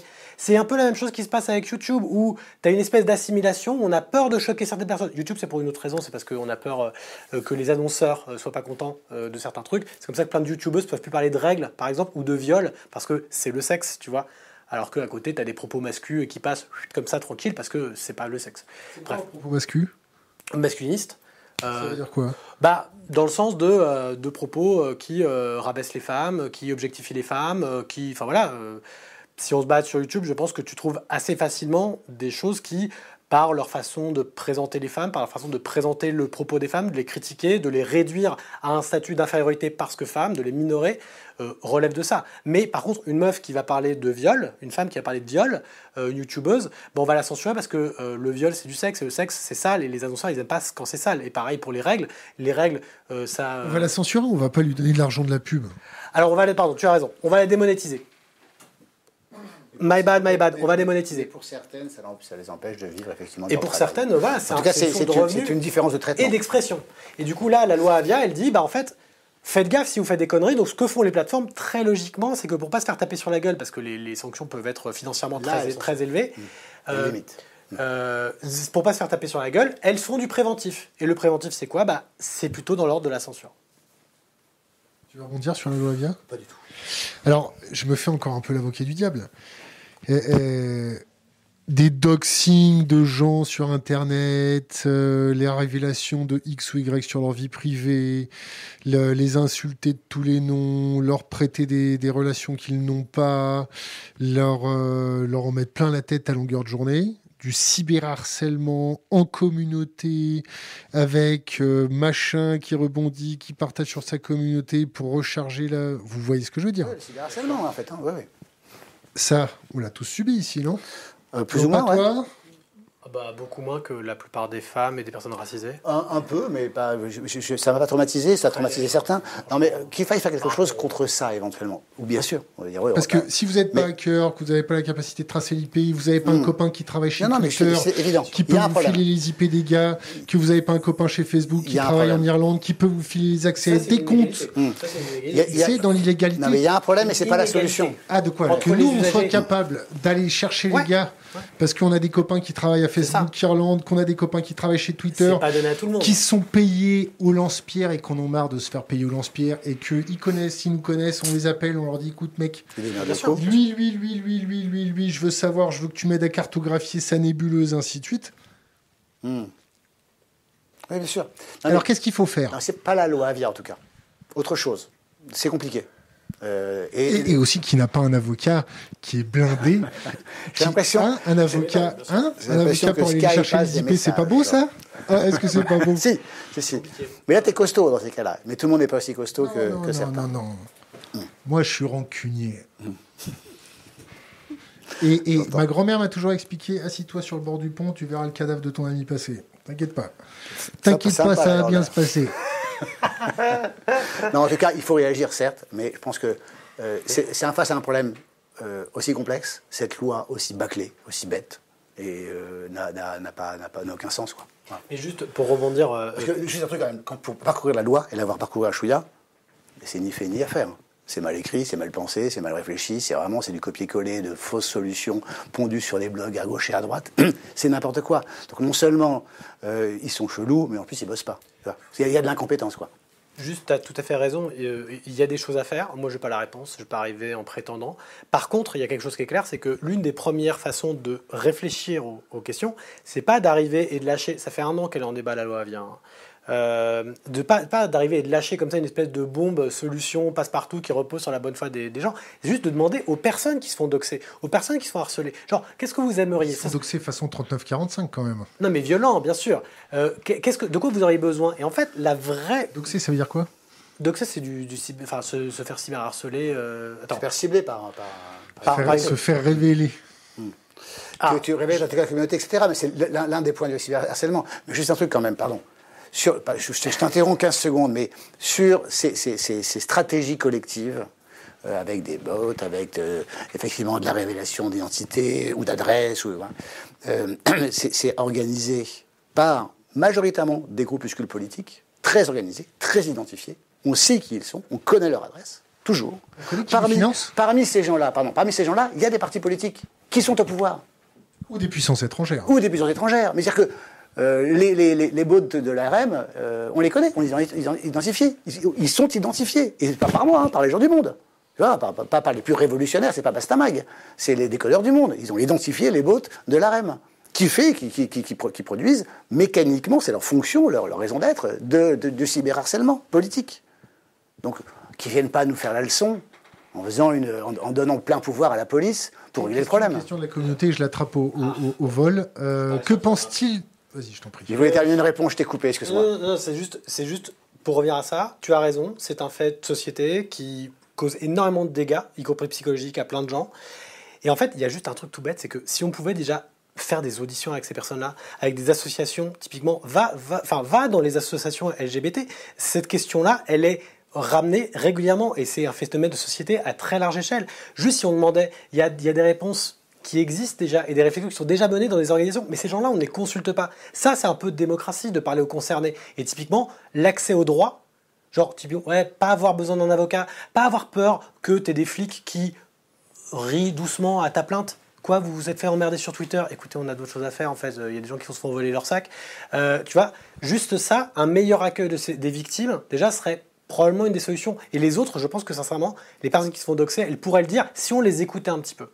Mais on les écoute pas. Et si elles se font justice toutes seules, ces personnes qui se font doxer, c'est bien, c'est pas bien? C'est- ah, C'est compliqué. Là, tu parles d'autre C'est chose. chaud, hein. Non, non, c'est compliqué. C'est chaud.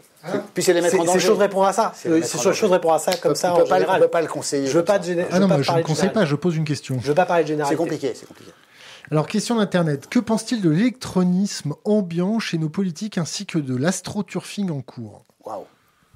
L'électronisme, quoi, c'est le recours à Stop Covid, etc. Ou cette Alors, espèce de, l'électronisme, L'électronisme. c'est le, le solutionnisme, la technophilie. solutionnisme technologique, ouais. Bon. On, on parlera du traçage après, on parlera. D'accord. Donc, l'astroturfing. C'est quoi l'astroturfing Moi, je suis complètement paumé. C'est c'est quoi cette connerie ou pas? C'est quoi l'astroturfing C'est le fait d'organiser de manière artificielle une, une manifestation avec beaucoup beaucoup de comptes, de créer en fait un faux effet de soulèvement? Pas mal. Tu y es presque. Ah, par, par la mobilisation de, de comptes. euh, manipuler, manipuler l'opinion comptes zombies, publique quoi. en, en- en- exactement en, en- en faisant monter les tendances euh, comme ça Grâce aux bots, etc. Oui, oui, au bot ou à d'autres euh, solutions. bah, c'est de la manipulation, là, c'est à des fins. C'est un peu ce qui s'est passé avec. euh, alors, on schématise à l'extrême, mais c'est Cambridge Analytica, c'est de la manipulation. euh, euh, des deux big data avec la collègue, grâce aux collègues de données personnelles, etc. C'est un vrai problème, bien sûr. Enfin, euh, c'est compliqué. Ça, ça menace, ça menace. euh, bon, je ne vais pas faire de mon démocrate à deux, deux balles, mais la, la démocratie au sens premier du terme, ré- réelle, celle qui, qui consiste à écouter l'autre, euh, à prendre encore une fois le- en compte la complexité des opinions et des solutions. Enfin, voilà, c'est Alors, il y a une proposition de loi pour empêcher le fait qu'on filme les flics. Qu'est-ce que vous en pensez? Connerie. C'est pas possible. Comment on fait Enfin, je veux dire, donc, du coup, on documente pas. Alors les pourquoi on fait ça les Pourquoi on fait ça Pourquoi Genre- Pourquoi tu le filmes pas Tu filmes quoi Pas quand, il- quand, quand il est sympa ou quand il tape sur C'est quelqu'un quoi les l'exception C'est quoi c'est L'objectif, c'est quoi en réalité C'est quoi l'exception ah bah, Aucune idée, Bah je suis pas il y en a pas. dépositaire de la Ah mais, proposition non, mais c'est absurde. On sent bien, on sent bien que c'est c'est une proposition de loi qui vient de, de, de- de Ciotti. Voilà, pff, tout est dit, quoi. Proposition de loi d'Éric Ciotti. Le sujet est clos. Non, mais voilà. Tu as le droit de ne pas aimer Eric Ciotti. C'est pas ça, c'est que j'aime pas ses idées. Moi, lui, je sais je le connais pas, je sais pas, c'est peut-être un mec adorable, avec à table, il, est rigolo. Mais sa proposition de loi est ridicule, ça n'a pas de sens. Enfin, ridicule, non, elle est liberticide. C'est-à-dire que si tu peux pas contrôler, euh, avec les outils qui sont les nôtres, ceux des citoyennes et des citoyens, euh, la manière dont les, pol- les policiers traitent euh, les citoyennes et les citoyens, bah, c'est c'est un problème. Et on sent bien que c'est pour euh, permettre des violences policières qui se produisent tous les jours. Bon, là, là, on a sauté de sujet en sujet, en pointillé et ainsi de suite. La, la question initiale, c'est comment vous sentez euh, l'avenir proche? Est-ce que pour vous, ça sent le sapin? Ou ça sent pas le sapin? Ça sent la positivité? Ça sent... J'ai- Non, j'ai du mal Ça- avec, la, avec la notion de positivité en fait. Ah, Je me fais Ségolène Royal. J'entends. non, mais pour, pour moi, l'idée de. l'idée de- Enfin, déjà, c'est pas ça sent le sapin. Ça sent jamais le sapin. Ça a jamais. Enfin, je veux dire, pour moi, le sapin de qui, tu vois? Parce qu'il y a un moment où il faut que tu mettes quelqu'un dans la boîte, quoi. Alors, Ou un qu'est-ce système penses- dans la Qu'est-ce boîte. que tu penses de- du mouvement, la collapsologie? Bah, pour moi, la collapsologie a fait beaucoup de mal à l'écologie politique. euh, dans l'acception qui est celle que moi je considère comme légitime, c'est-à-dire la pensée, une pensée globale et transversale des problématiques qui lient l'homme à son environnement, l'humanité à son environnement. Donc pour moi, l'écologie, ça va être la réintégration de l'humanité dans son environnement, c'est l'âge adulte. C'est le moment où tu dis, ah bah en fait, mes actes ont des conséquences, pas seulement sur moi, pas seulement sur mes proches, pas seulement sur moi, mais sur la globalité, sur une forme de globalité. Et la collapsologie, c'est un peu le côté du style Ah putain, on a merdé, ça va se péter la gueule, mais après, ce sera trop cool, on aura table rase. Alors non, en fait, zéro table rase. Et d'autre part, la collapsologie, c'est un luxe, en fait. C'est aussi un luxe. C'est-à-dire que va au, va au Burkina, va à Ouaga, à, à Mada, bon, n'en parlons même pas, mais va à Ouaga, va à Ouaga, et, et va dire à Ouagadougou, au Burkina Faso, va leur dire, il y a un problème de plastique.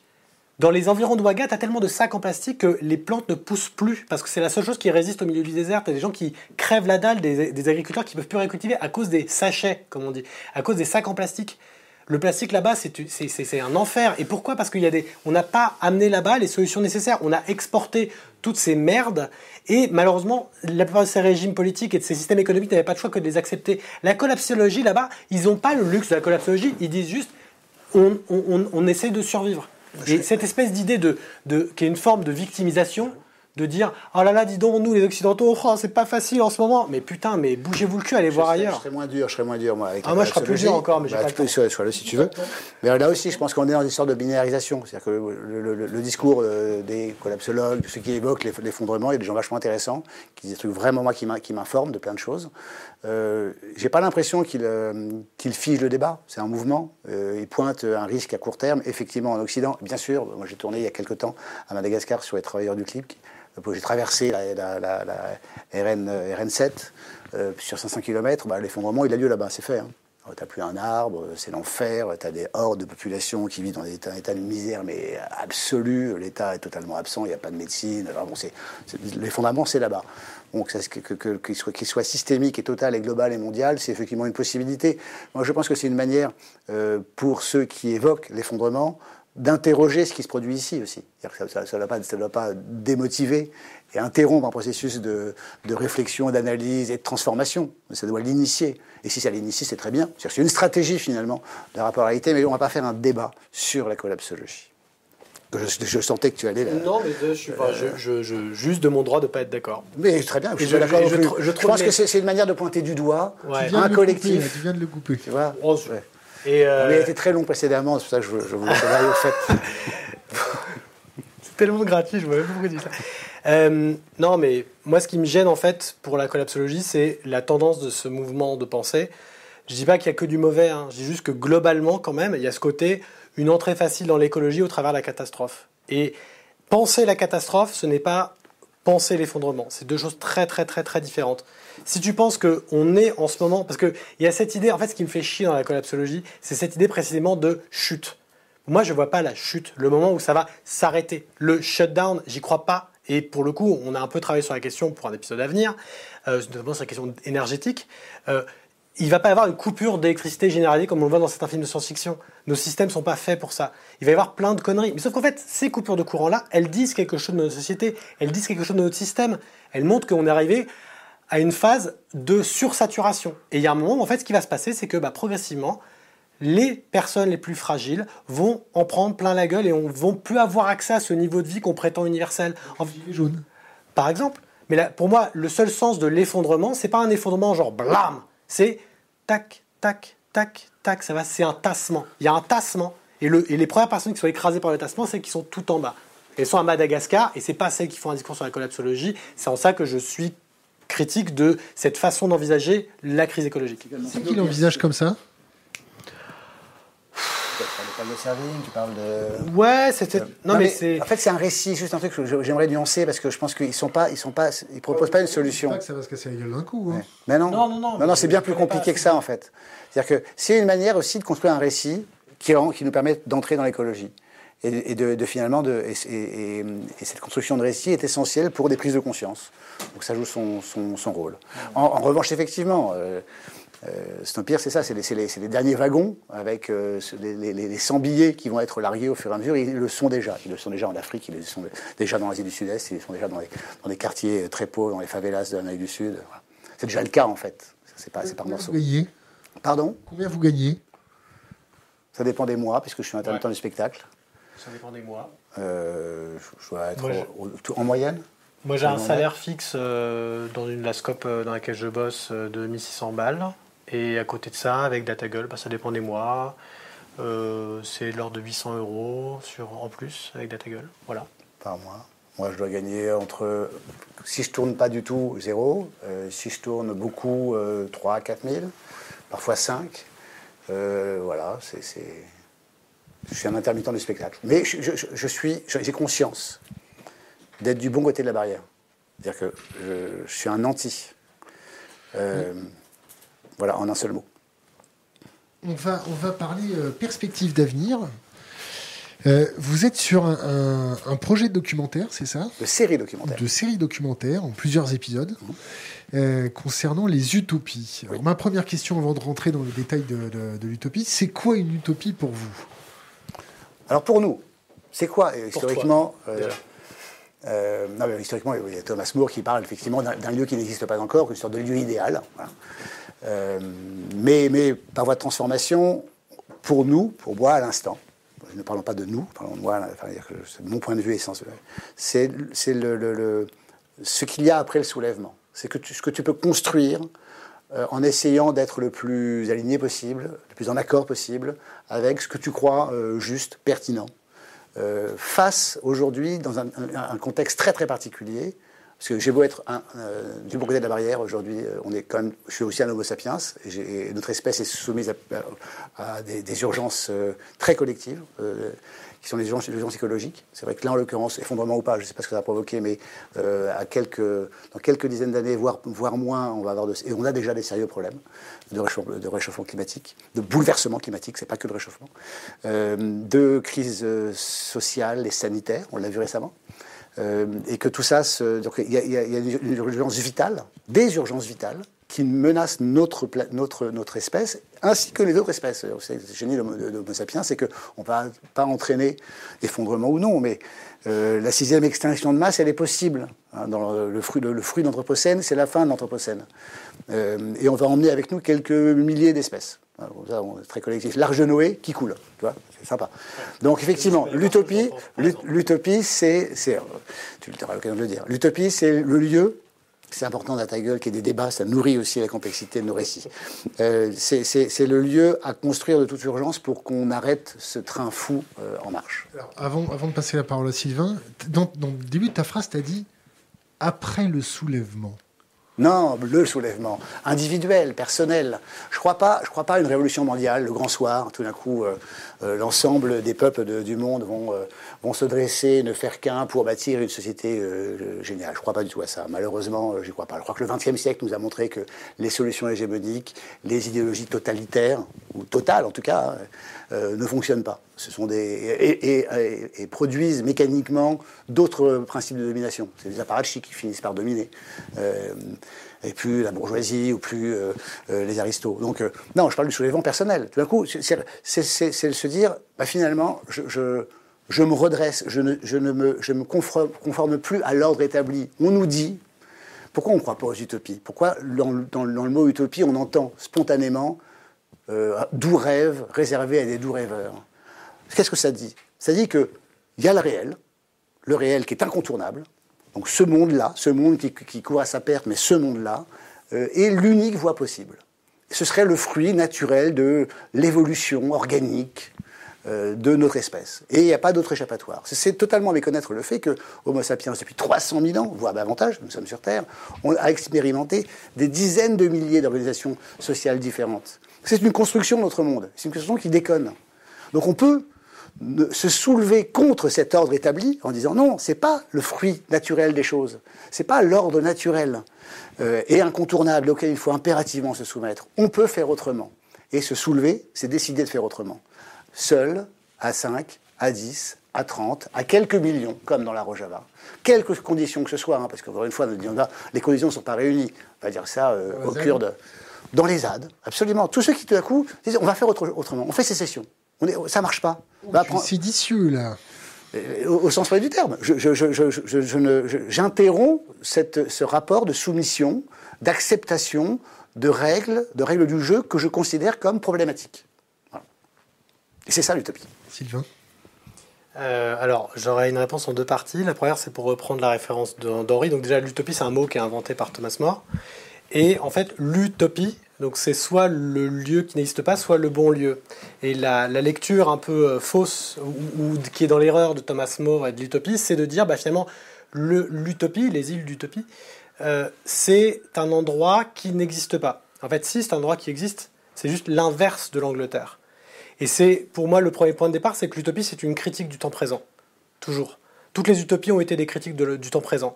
Euh, les utopies n'allaient pas dans le sens du, euh, du, régime politique en place, euh, de, l'ordre des mœurs, etc. Les utopies étaient toujours des contradictions. Donc il y a cette vertu de contredire. Et la deuxième partie, c'est pour moi l'utopie, en fait, un peu comme démocratie qu'on a, qu'on a érigé comme un système, alors qu'en fait, on a, on a pris conscience dans, ce document, dans le précédent documentaire que c'était plus un mouvement qu'il y avait des institutions démocratiques, mais que la démocratie n'était pas une espèce de, de, de, de notice Ikea, des trucs qu'il fallait assembler pour faire démocratie. Faire démocratie, ça existe, c'est un mouvement.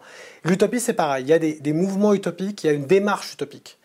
Et euh, ça me fait penser à, quelqu'un dont j'aime beaucoup les écrits, qui est David Graeber, qui est notamment l'une des chevilles ouvrières de Occupy Wall Street, et qui, pour résumer sa démarche et son expérience sur Occupy, avait écrit un bouquin dont le titre est un programme, c'est Comme si nous étions déjà libres. Et euh, ce qui l'anime, lui, c'est un anarchiste de cœur et de pratique, euh, et ce qui l'anime, c'est se dire, finalement, si dans notre petit embryon de société là et de contestation, on se comporte comme le système que nous contestons nous-mêmes, on ne vaut pas mieux que le système que nous contestons nous-mêmes et nous ne faisons rien avancer, ni nous-mêmes, ni le système. Donc, au moins qu'à cette toute petite échelle qui était euh, Zuccotti Park, qui est vraiment pas grand-chose.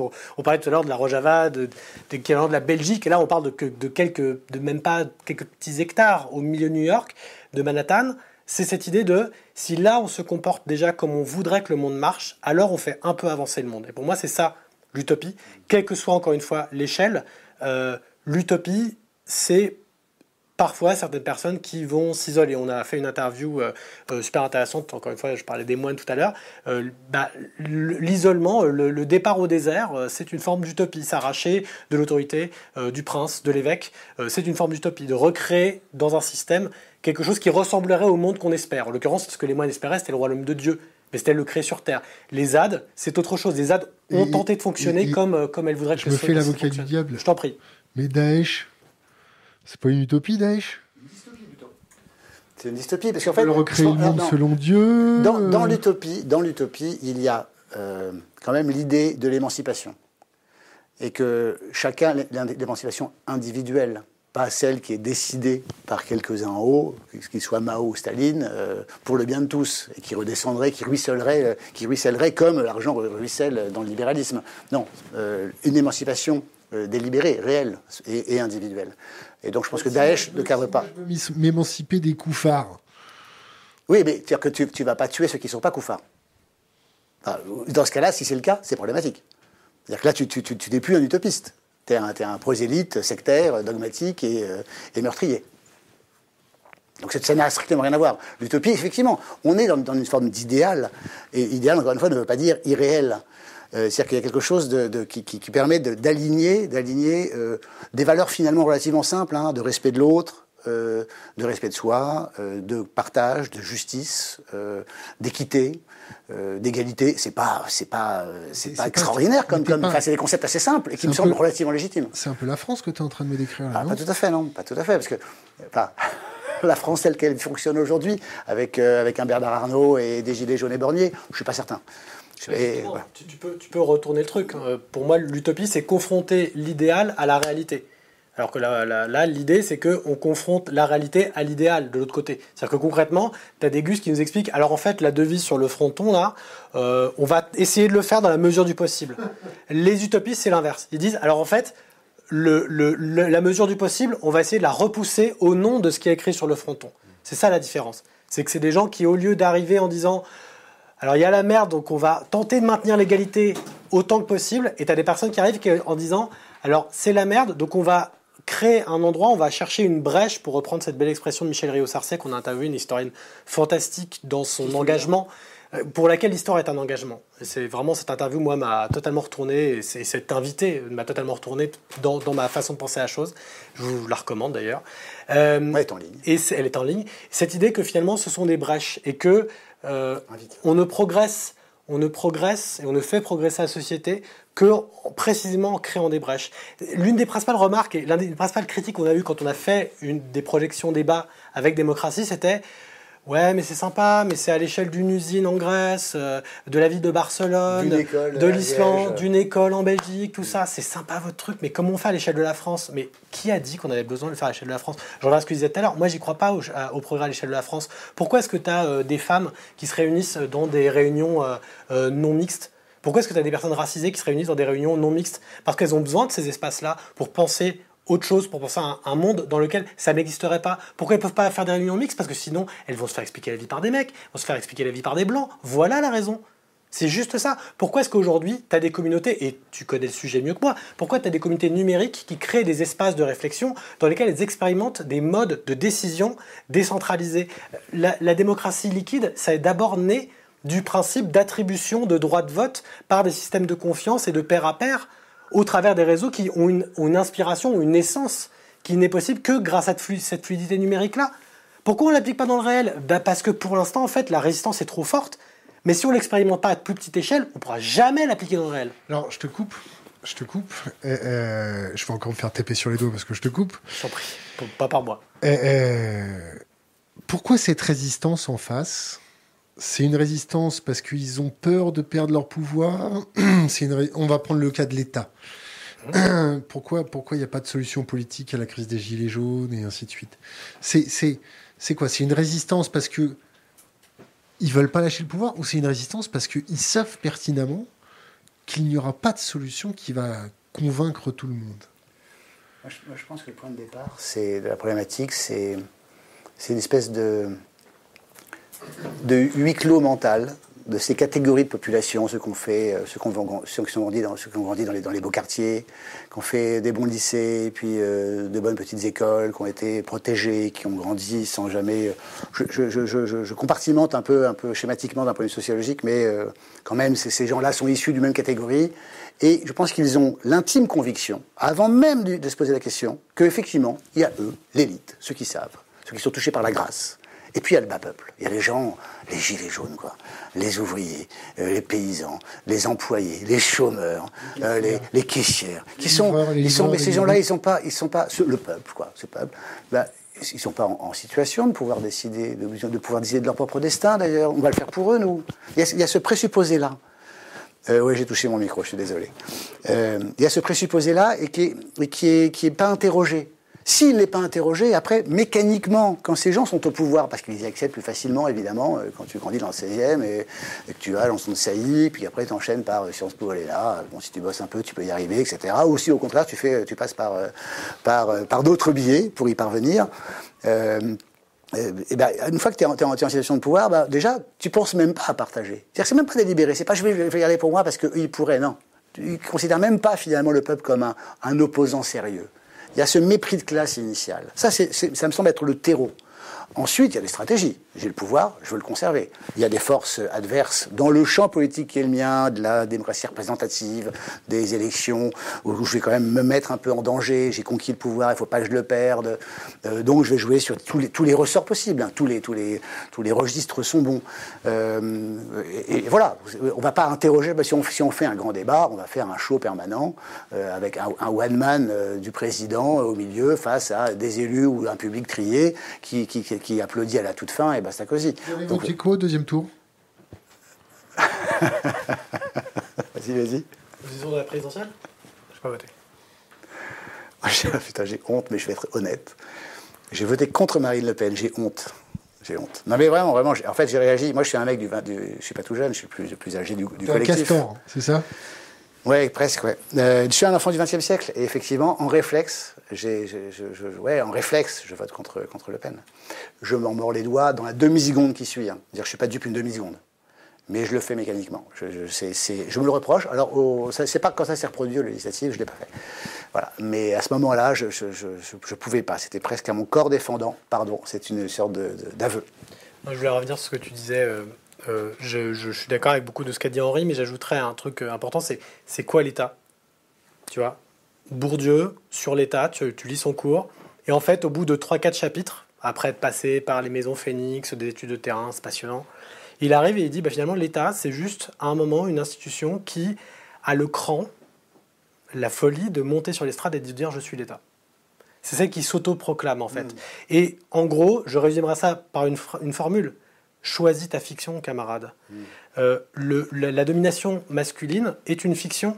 Il y a pas, c'est injustifiable. Les écarts de salaire, les écarts de traitement, les violences sur les femmes sont injustifiables d'une manière rationnelle. Les écarts de traitement entre les personnes blanches et non blanches sont injustifiables de manière rationnelle. Comment tu justifies? Eh ben, tu le construis. Euh, la manif pour tous, un papa, une maman et mon cul sur la commode. Combien il y a d'enfants illégitimes nés euh, dans des cadres familiaux où on a étouffé l'affaire?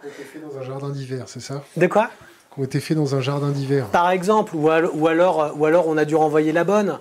Euh, non mais sans déconner quoi, la, famille est une fiction. Ça peut être une fiction euh, inclusive, ouverte, où on dit, alors en fait, c'est juste les gens qui s'occupent des enfants, qui sont les parents, et le reste on s'en bat les steaks. On peut se dire ça. Ça c'est une belle fiction inclusive. Et puis tu as les gens qui vont dire, ah non, si jamais on fait ça après, la société va s'effondrer. Alors en fait, en, juste un exemple, hein, la PMA pour toutes, c'est tellement sacrilège, ça fout tellement le bordel, et on est tellement des latins qui ne pouvons pas accepter ça, que c'est légal en Espagne depuis 77.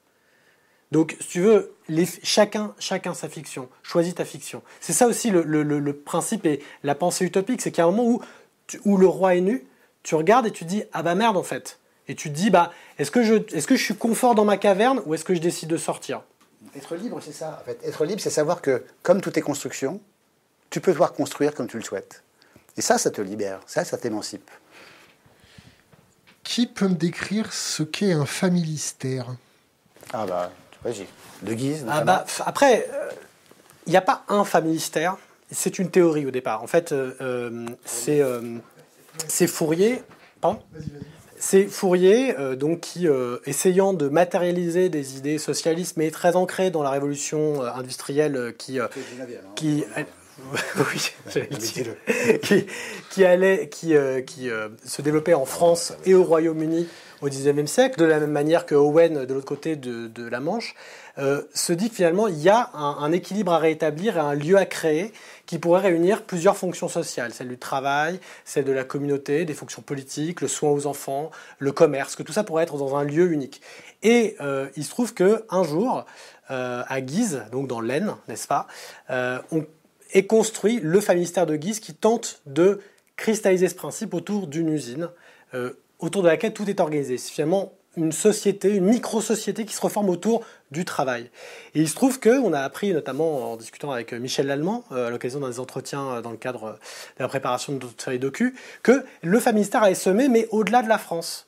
Aux États-Unis notamment, qu'il y a eu des tentatives de famille-mystère à l'étranger. Et cette idée, et que Owen, euh, du coup, de l'autre côté de la Manche, a fait son propre village industriel, ses propres théories en Écosse, avec cette idée toujours que bah, on peut refonder une société et on peut refonder un, collectif autour d'une notion. Là, c'est le travail, par exemple. Et ailleurs, c'est aussi le travail. Et l'idée du familistère a semé dans plein d'autres mouvements, y compris des mouvements euh, dans les années 60 et 70 aux États-Unis, qui sont inspirés de ce rapport au travail pour créer des communautés dans lesquelles le travail sera la seule monnaie d'échange et l'argent aboli. Donc, c'est une, une utopie. C'est l'une des utopies fondatrices euh, du mouvement utopique du 19e siècle et qui aujourd'hui encore continue d'inspirer plein de gens qui souhaitent mettre le travail au centre. on peut mettre beaucoup d'autres choses au centre des utopies et euh, ça va aussi être un peu l'objet de nos recherches. Oh C'était pas préparé, on est d'accord. On est d'accord. Euh, donc ça me permet de rebondir sur votre projet. Super. En ce moment, vous êtes en train de faire un crowdfunding pour financer combien d'épisodes, pour parler de quoi, combien vous avez besoin, pourquoi vous faites un crowdfunding, comment vous allez travailler, qui va toucher quoi, est-ce que vous payez vos impôts, vous allez payer vos impôts en France, vous faites de l'évasion fiscale, oui, non, allez hop, c'est à vous. on ne fait pas d'évasion fiscale, je commence par la fin. Euh, alors, qu'est-ce qu'on va faire? Qu'est-ce qu'on va essayer de faire? Qu'est-ce qu'on souhaite faire? Une série documentaire de 2, 3, peut-être 4 épisodes. Euh, d'une heure chacun, qui va faire le tour, qui va tenter de faire une sorte de tour, pas exhaustif bien évidemment, hein, mais d'utopie concrète qui se déroule aujourd'hui, ici et maintenant. Quand je dis ici, ça peut être euh, en Amérique du Sud,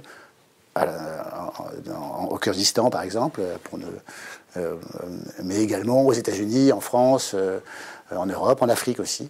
de différentes natures, et pas simplement d'ailleurs des utopies ou des constructions de mondes idéaux euh, dans la réalité qui correspondent à nos présupposés théoriques. Euh, on s'intéresse par exemple au systeading, je ne sais pas si vous voyez le systeading. Euh, ça a été cofinancé très tôt par Peter Thiel, l'un des créateurs de PayPal, milliardaire s'il en est. pardon? Non, non, parce que ça fait écho à notre interview oui. Euh, et qui, en fait, le, principe du seasteading, c'est euh, des, îles flottantes euh, dans les eaux extraterritoriales pour, ne pas se soumettre aux, lois de chacun des pays qui les entourent et qui sont alors réservées, évidemment, à quelques millionnaires qui peuvent, parce que le ticket d'entrée, c'est 15 millions de dollars. Mais ils présentent ça comme, effectivement, un monde idéal, susceptible de répondre aux différentes crises auxquelles nous sommes confrontés, notamment les crises sanitaires et puis écologiques et, et de réchauffement climatique. Donc, l'idée, c'est par épisode de confronter plusieurs théories de, voir comment, euh, plusieurs utopies, deux utopies, euh, à chaque fois, euh, pour voir dans les frictions ce que ça raconte. de l'Amazonie à Seasteading, de, des libertariens du Free State Project à la Rojava. voilà, on veut aller tourner sur le terrain de manière très immersive, c'est-à-dire passer 15 jours, 3 semaines, un mois, ou plusieurs fois une semaine, euh, au Kurdistan, euh, aux États-Unis, en Amazonie, pour voir comment ces gens euh, vivent. C'est-à-dire qu'il ne s'agira pas simplement de plaquer des images qui illustrent un propos qui sera écrit, il n'y aura pas de voix off. On va juste tenter de rendre compte de cette réalité tangible, parce que ce n'est pas que des idées, hein, la vie. c'est également euh, comment tu passes de l'idée à la réalité, c'est ça engage le corps, le matin, euh, le petit déjeuner, le dîner, la discussion avec les autres, avec ceux qui, collaborent à, ton, à ta proposition, à ta construction. Donc c'est un, récit documentaire assez pur en fait. Euh, et une véritable enquête. Aujourd'hui, on en est au stade de la réflexion. On étudie différents types de projets. Moi, j'ai par exemple une envie très très forte sur la Rojava. Je crois que cette discussion l'a prouvé. Je pense que c'est quasiment un impératif. C'est un épicentre. Alors évidemment, qu'est-ce que ça va payer? Si on part dans la Rojava filmée, euh, avec une équipe technique, euh, pour partie euh, issue de mes équipes classiques, de nos équipes classiques, mais également avec les gens du coin, parce que je pense qu'on va essayer aussi de limiter au maximum l'empreinte écologitique de nos déplacements, autant que possible, et aussi de compenser financièrement quand, ça, quand on ne pourra pas limiter, ce qu'on ne pourra pas limiter. On va travailler avec des, populations locales, évidemment, des, collaborateurs locaux, des ingénieurs locaux, peut-être des cadreurs locaux, des régisseurs locaux, évidemment. Euh, Qu'est-ce que ça paye? C'est cher un documentaire comme ça. C'est du temps, euh, ce sont des intermittents du spectacle, c'est des, ressources locales impliquées par le projet. Euh, et par exemple, si on, quand, on ira, parce que je pense que nous irons au Kurdistan, bah, c'est toute une logistique de sécurité, parce que c'est un peu chaud, de, de, préparation. donc c'est plusieurs mois de travail, d'enquête, de préparation et plusieurs mois de, tournage. Donc on demande 200 000 euros sur la page qui se dans le banque Utopie Gueule pour payer l'intégralité des salaires des quatre personnes qui travaillent pour l'instant, donc Julien, Sylvain, euh, euh, Lorraine et ma pomme. Euh, qui vont travailler en préparation, peut-être une ou deux ressources également d'enquêteurs qui sont en lien avec ces différents territoires, et ensuite 6, 7 mois, 8 mois de tournage, avant de lancer après la post-production le montage de ces 3, 4, peut-être 5 heures de programme. Voilà. Sylvain? Tout est dit. Comment on est payé On est payé au tarif syndical. Tous les intermittents, nous sommes intermittents. Euh, les auteurs, il y a des tarifs syndicaux, des conventions collectives. Euh, n'est plus ni moins que ce que impose la convention collective qu'on respecte à la lettre, évidemment. Je peux vous demander un truc personnel? Oui. Utiliser ma position pour vous demander quelque chose. Si vous allez faire des, images euh, un, peu, un peu dans les endroits qu'on n'a pas l'habitude de visiter, vous auriez l'amabilité de filmer en 360 degrés, en VR ah oui, bien sûr, pourquoi pas? Non, bien sûr. Et ce qui serait génial, c'est de faire du live, comme ça. C'est d'avoir des instants live. Alors, je, reviens sur le crowdfunding. Pourquoi est-ce qu'on fait un financement participatif? C'est pas juste pour demander du pognon.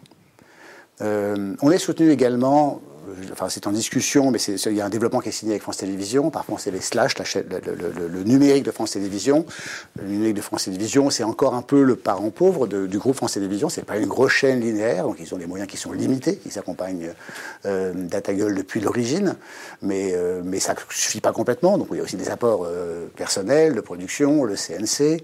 Mais au-delà de, la nécessité financière hein, d'être soutenu, parce qu'on ne pourrait pas le faire sans le crowdfunding, de, faire appel au financement participatif, c'est aussi une manière d'entretenir une relation très singulière et très forte et renforcée avec, avec la communauté, avec euh, ceux auxquels euh, on adresse le film et qui l'ont rendu possible. On l'a vécu avec Démocratie. Le fait d'avoir 7819 crowdfunders, je retiens toujours ce nom, Démocratie.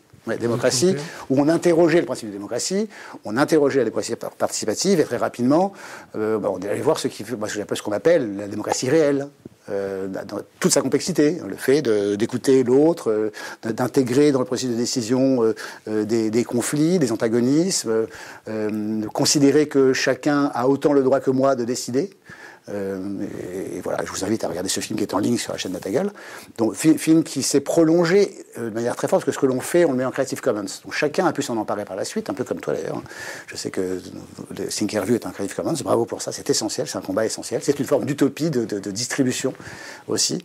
Euh, et Creative Commons a permis de, des centaines de projections euh, à travers la France, en Belgique, en Suisse, au, Québec, dans les pays majoritairement francophones, mais il y en a eu également dans d'autres pays non francophones projections auxquelles on a pu se rendre.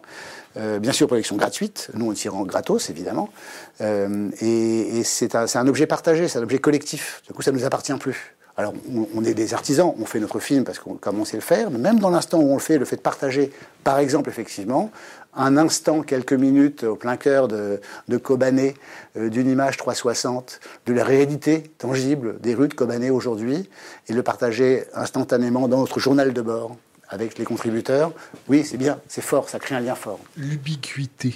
L'ubiquité. Alors, on va passer au. Tu veux rajouter quelque chose? Non. on va passer à quelques questions d'Internet que je vais prendre à la volée.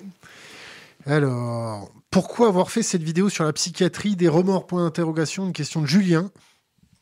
Julien Goss qui pose une question. Ah, j'ai reconnu Julien Goss. Moi, j'avais préparé une réponse. tu vas préciser. Après, je pense que tu vas être. En fait, euh, c'est vachement révélateur d'une problématique de ce que le web aujourd'hui. Il y a un mec qui nous a écrit en fake news.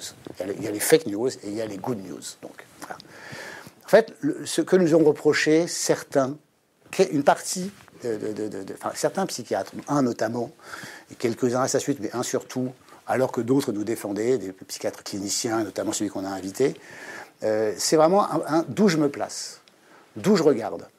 Euh, on a abordé le problème de la psychiatrie sous l'angle de la, médicalisation comme unique recours, sous le solutionnisme du médicament. Tu as un problème. C'est la psychiatrie soviétique. C'est ça. Tu as un problème, je te file un cacheton, tu n'as plus de problème. Je schématise, je simplifie. Euh, et on a dit, voilà, euh, dans l'histoire de la psychiatrie, il y a une évolution. Euh, les premières recommandations collectives, la DRM, c'est ça, hein, euh, des années 60 proposer la psychothérapie, le langage. Et puis après, il y a eu une bascule dans les années 80-90. Et puis, euh, cette bascule-là, elle n'est pas pour rien. Il y a les enjeux économiques. Euh, et, aussi, ça participe à une sorte de solutionnisme qui est vachement dans l'air du temps de notre libéralisme. C'est-à-dire que c'est une question politique. Dire, on a un problème politique, il faut un homme providentiel. tu as un problème de santé mentale, tu prends un médicament. Tout ça, c'est fastoche. solution simple alors que c'est un problème d'une complexité infinie, qu'on n'a bien sûr pas euh, tenté de résoudre avec cet épisode, on a juste posé des questions. Et c'est des questions qui sont des questions tabous. Il y a ceux qui savent et ceux qui ne savent pas. Il se trouve qu'il y a heureusement plein de psychiatres, euh, notamment cliniciens, qui, euh, alors on nous a reproché de dire qu'il ne faut pas prendre de médicaments. Non, dans, le motion design, on dit qu'il faut prendre des médicaments, qu'il y a des médicaments qui sont effectivement euh, utiles, évidemment. Euh, on n'est pas médecin, mais bien sûr, s'ils ont prescrit, c'est qu'ils le sont. Euh, et de surcroît, le psychiatre auquel on donne la parole dans le deuxième temps de, de l'épisode dit j'utilise les médicaments, mais pas seulement, mais également la parole, mais également le temps, évidemment. La discussion. Le cirque. Le cirque, qu'est-ce que tu par le cirque? C'est une méthode canadienne avec le cirque. D'accord. pourquoi pas Et pourquoi pas Les psychothérapies de groupe, il y, a, mille manières. En tout cas, il y a plein de manières qui, nécessitent du temps. Et cette question est une question politique. C'est pas qu'une question médicale, c'est une question politique. Et donc, il n'y a pas les tenants de ceux qui ont raison et ceux qui ont tort. Euh, voilà, ça me paraît. Euh, Je vais juste ajouter un truc important, mais sans, rien retirer à, ce qu'a dit Henri. Euh, j'ai l'impression qu'il y a une il y a un désir et une demande de posture que nous, on ne souhaite pas avoir, à savoir celle du donneur de leçons, du, de celui qui inflige la vérité. Et souvent, quand je lis les commentaires, je pense beaucoup aux confrères et consoeurs, euh, notamment euh, de euh, la super émission de la cellule d'investigation de Radio France, et où chaque fois qu'ils reçoivent le médiateur ou la médiatrice de Radio France, en gros, le truc c'est, dans tel épisode, vous avez dit du mal des psychiatres, est-ce que vous vous repentez? Alors en fait, les enquêtes, c'est jamais la psychiatrie, pourquoi c'est pas bien? Non, c'est de dire il y a eu des dérives dans la psychiatrie. Il y a eu des dérives dans euh, tel type de leasing, de baraque. Il y a eu des dérives dans tel truc. Jamais il condamnent unilatéralement toute une catégorie, toute une pratique, tout un machin. Mais les personnes qui sont dedans le prennent en tant que tel. Et du coup, euh, pauvre, le pauvre Jacques Monin se trouve régulièrement à devoir dire alors écoutez, réécoutez l'émission. Ou alors les gens qui disent Oui, vous en êtes pris à, Jean-Luc Mélenchon, pourquoi vous critiquez pas euh, Macron? Deux émissions plus tôt, il critiquait Macron. Et on se retrouve un peu dans la même posture où finalement, à aucun moment, nous nous disons il ne faut pas prendre de médicaments. On pointe une dérive de, des méthodes euh, de prescription en psychiatrie il y a peut-être des, alors il y a peut-être des études qu'on a soulevées qui étaient euh, en, débat et qui font débat ou qui ont même été récusées entre temps et auquel cas bah, c'est des erreurs et ça pour le coup c'est dommageable et je le regrette. Mais à aucun moment et, et, le script est en ligne, la vidéo est en ligne, nous ne disons il ne faut pas prendre de médicaments, les médicaments ne servent à rien. Notre invité, comme le rappelait Henri, dit je prescris des médicaments quand c'est approprié et c'était juste notre message. Mais en face de ça, tu as des personnes qui ne veulent pas qu'on conteste l'idée même l'idée même. C'est une chasse gardée. Et du coup, bah, on radicalise un propos qui n'est absolument pas aussi caricatural que celui qui, tel qu'il le critique. Alors, autre question, comment penser une utopie inclusive? Point d'interrogation. Donc, sans terroriser? Point d'interrogation. Et j'en lis une deuxième qui allait sensiblement être connectée à celle-ci. Ça, de, ouvrez les guillemets, sa fiction inclusive, ça ressemble à la fin de l'histoire. Est-ce que vous vous refusez à penser des problèmes qui pourraient émerger avec de telles fictions? Point. Il y a des groupes inclusifs qui se foutent sur la gueule en interne. Bien sûr. Alors, Encore, pardon. Bon, vas-y. Non, mais je veux dire, le, principe du documentaire, en fait, on, est là comme des. Enfin, c'est aussi notre, notre, notre point de départ, mais dont on va se libérer très rapidement après cette campagne de financement, parce qu'on est en campagne aussi, hein, c'est assez régressif d'être en campagne. C'est-à-dire qu'on on, restreint le champ des possibles, on a des espèces de punchlines qu'on prépare, ou, des, ou une manière de nous adresser à ceux qui nous écoutent, qui simplifie la pensée. Euh, on n'est pas pour telle ou telle solution. On dit ce qui est intéressant, et c'est une démarche documentaire, c'est d'aller voir, et d'aller voir la complexité, d'aller voir les difficultés, d'aller voir les impasses. Il ne s'agit pas de faire un film militant pour les utopies, ça n'aurait pas de sens. Il s'agit de voir comment fonctionnent, comment vivent celles et ceux qui tentent autre chose autrement. Et pas simplement des gens avec lesquels on serait a priori d'accord, c'est pas le sujet. Le sujet, c'est cette extraordinaire énergie, ce courage fabuleux que je n'ai pas encore, de changer jusqu'à sa vie et et de, avec soi, avec ses proches et avec des collectifs plus ou moins grands, de transformer sa réalité, de faire sa brèche. Et ça, c'est un courage extraordinaire. Et c'est un courage qui peut avoir effectivement des défaillances, qui peut générer des effets pervers, euh, et qu'on qu'on tentera de documenter, qu'on ne va pas masquer. On ne fait pas un film pour ou contre les utopies. Rappelle-moi la page du crowdfunding, c'est quoi? KKBB sur KissKissBankBank, euh, slash, après, on cherche sur euh, Utopie sur KissKissBankBank et on trouve tout de suite. Alors, Juste, pardon, comme, comme ça faisait référence à un truc que j'avais dit sur les fictions inclusives, euh, oui, effectivement, dans, dans cette fiction inclusive, il y a des gens qui se foutent sur la gueule. Parce que dans les fictions non inclusives, personne ne se fout sur la gueule. Enfin, pour le coup, euh, juste pour, pour la blague, hein, euh, moi j'ai commencé ma modeste carrière en 2006 euh, pour- en suivant le Front National. Ouais, chez Marianne. Je suivais le Front National pendant la campagne, la dernière campagne de, de Jean-Marie Le Pen. Et en l'occurrence, enfin, allez voir dans les mouvements euh, d'extrême droite, allez voir dans les mouvements racistes, allez voir dans les mouvements euh, euh, virilistes, machin, ils se foutent sur la gueule. C'est quoi? Enfin, en moi, pour moi, c'est pas un argument. Le conflit n'est pas un problème en soi. Par contre, le fait d'exclure les gens sur certains critères, bah, du coup, tu, piétines un petit peu un principe qui est l'égalité et qui en théorie, fait partie de nos valeurs fondamentales. Donc, quand je parlais de fiction inclusive, je disais, tu peux envisager la famille de, divers- de diverses manières. Il y a des gens qui aujourd'hui disent un papa, une maman, ça c'est une fiction exclusive, parce qu'il y a toute une catégorie de la population qui ne se reconnaîtra et ne pourra jamais intégrer ce système. Est-ce que tu peux envisager une autre fiction qui, elle, serait inclusive? C'était ça le sens de ma remarque. euh, qu'est- qu'est-ce que tu penses des gens qui disent, voilà, euh, il faut pas aller voir les gars du Front National, il faut pas aller discuter avec eux, il faut pas les écouter, il faut pas leur donner la parole? C'est une bonne question et mon avis a beaucoup évolué là-dessus. J'ai suivi le FN pendant plusieurs années chez Marianne. Euh, C'était une expérience hyper enrichissante parce que tu vois concrètement l'organisation sociale qu'il y a derrière. Euh, tu as des gens qui ont été repêchés euh, littéralement dans le ruisseau, tu vois, dans des situations sociales pas possibles et qui ont connu une, une, une, une, une carrière et ont pu avoir une influence et ont pu avoir un destin grâce à, grâce à la famille Le Pen, je ne le nie pas.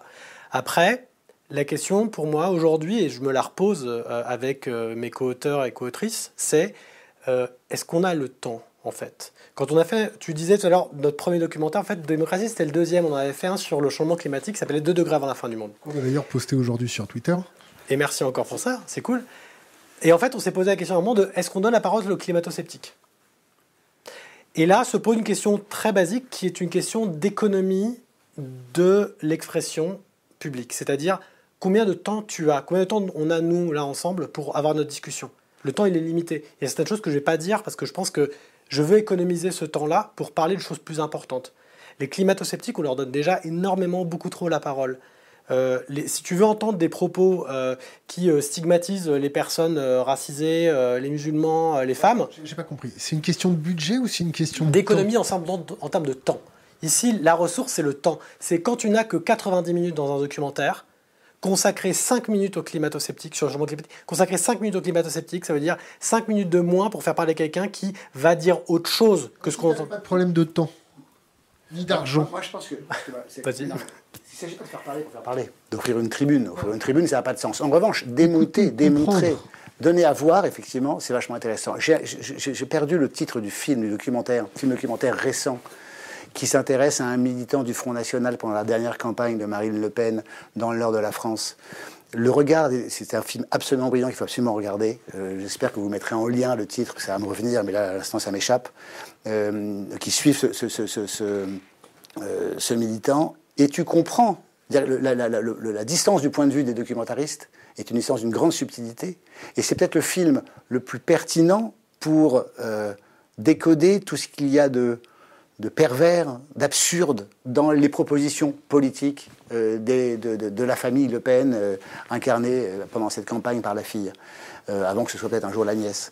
Euh, ce qu'il y a de supercherie, cette espèce de, vol incroyable, de mensonge faramineux, euh, de, cette, cette, posture pseudo-populaire, alors que ce sont des grandes nantis qui méprisent cette répartition extrêmement verticale là encore.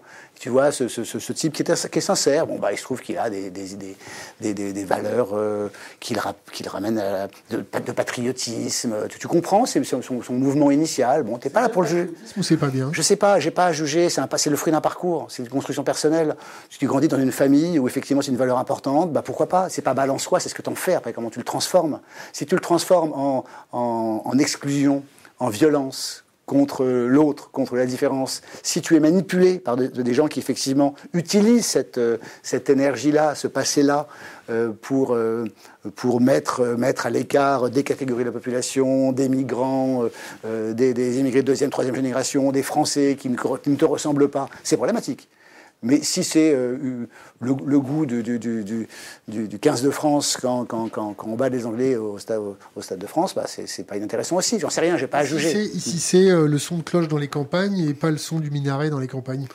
Ça se comprend, ça se comprend pas. Je me fais encore l'avocat du Oui, j'entends bien, parce qu'en fait, à, opposer comme ça le minaret, le minaret, le minaret au clocher, donc l'Église, euh, le, catholicisme, à, la, à, l'islam, ça laisserait entendre qu'effectivement il y a un désir d'hégémonie de l'islam et qui ferait que nous résistions. C'est un récit, ça. Rien ne me prouve que c'est le cas. Concrètement, je ne dis pas qu'il n'y ait pas quelques groupes d'islamistes qui n'aient pas ce fantasme-là. Ils l'ont. Mais je ne vois pas de, de, de, de, de rafale, de tsunami euh, euh, euh islamiste en France euh, qui, qui, met en danger, effectivement. C'est une histoire. Ça te poserait problème qu'on entende, par exemple, imagine-toi dans le trou du cul du monde de la Bretagne, alors que la Bretagne n'est pas le trou du cul du monde, au lieu d'entendre le son de cloche à 4 heures pour sonner ton goûter, est-ce que à 6 heures du matin, un appel à prière, ça te poserait problème? Moi, dans l'absolu, je m'en fous complètement. Je m'en fous complètement. Bah, écoute, euh, ayant euh, eu le plaisir euh, de rencontrer des gens, comme je disais, au Burkina, au Sénégal, etc. La, en France, en Bretagne. Ah, en, bah écoute, j'ai pas. En fait, ça paraît tellement bizarre présenté comme ça, je saurais, je saurais pas te répondre. je, te représente, je vais te le représenter, je vais te le représenter plus simplement. Vas-y, je t'en prie. Non, non, parce que, non, non, non, non, non, non, attention, attention, je vais m'énerver. Comment ça s'est présenté euh, Je sais pas. En fait, j'ai du mal, j'ai du mal à voir où euh, où, où, où La question est très simple. Je veux pas en venir. C'est un, un minaret en Bretagne. Je me fais, je me fais l'avocat du diable. Un minaret en Bretagne. J'entends des gens sur Internet qui braillent à longueur de journée, comme quoi il va y avoir un appel à la prière bientôt en France, qu'il y a des prières de rue, ainsi de suite. Ouais. Il y a des prières de rue, mais pour des raisons qui sont des raisons en fait parce qu'ils n'ont pas de mosquée, pas de locaux. Voilà. D'accord. Mais là, si je te pose la question, est-ce que ça te pose problème d'entendre un appel à la prière en France en plein milieu de la campagne? Non.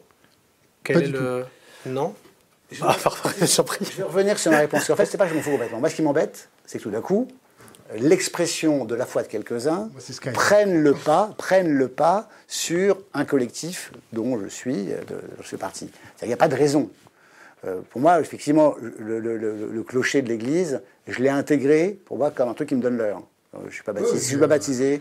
Je sais pas. J'en ai pour. travailler surtout. Hein. Euh, j'observe, j'observe le rituel de l'Église. J'ai dû rentrer cinq fois dans, une église pendant un office et je trouve ça étonnant. Je trouve cette théâtralité assez surprenante, mais je l'observe de la même manière que quand je vais filmer des chamans en, Sibérie. Tu vois, je trouve ça vachement intéressant à observer, ou, des bouddhistes.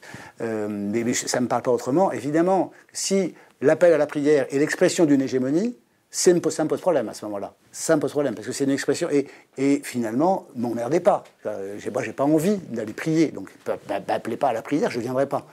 Voilà, donc ça, ça m'emmerde.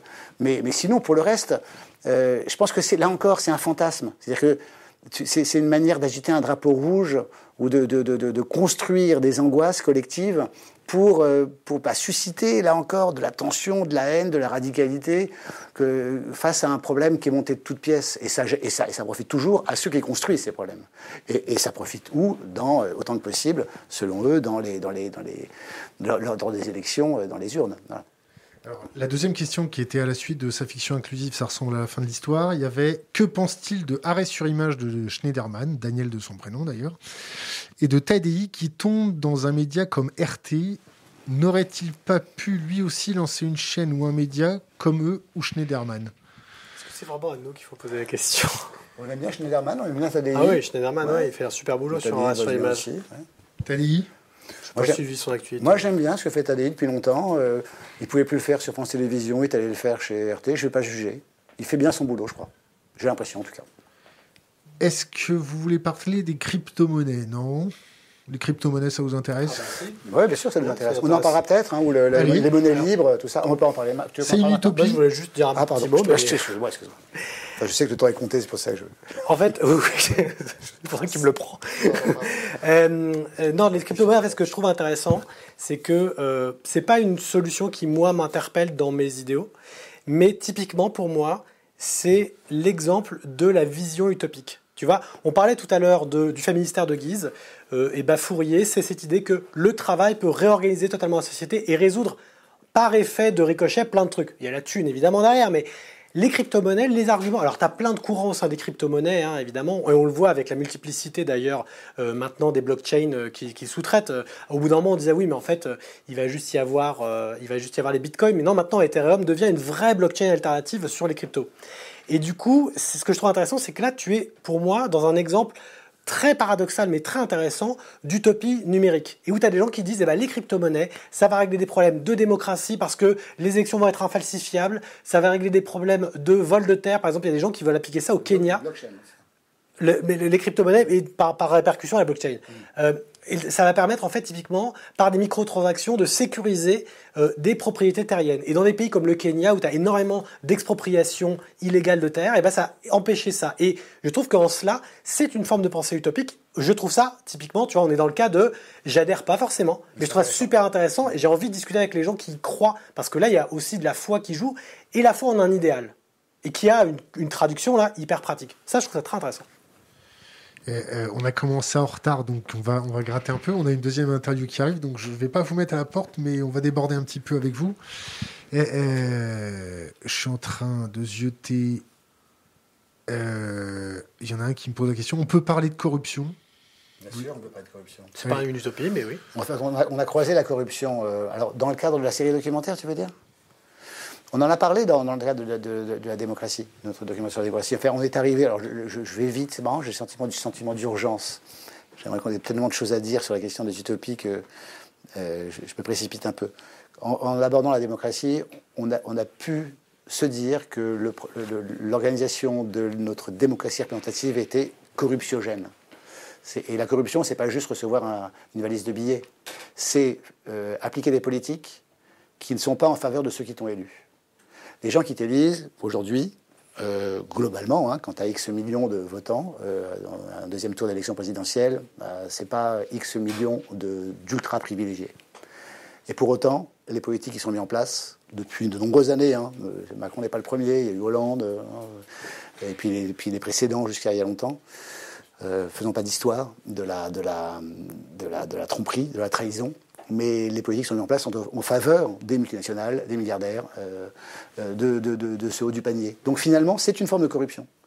Euh, une forme de corruption indirecte, avec probablement aussi des mécanismes de corruption directe. Mais pas, je ne crois pas, moi, aux valises de billets, même si, si il y en a probablement eu, et des, journalistes excellents, on peut travailler dessus, et, les révèlent encore aujourd'hui.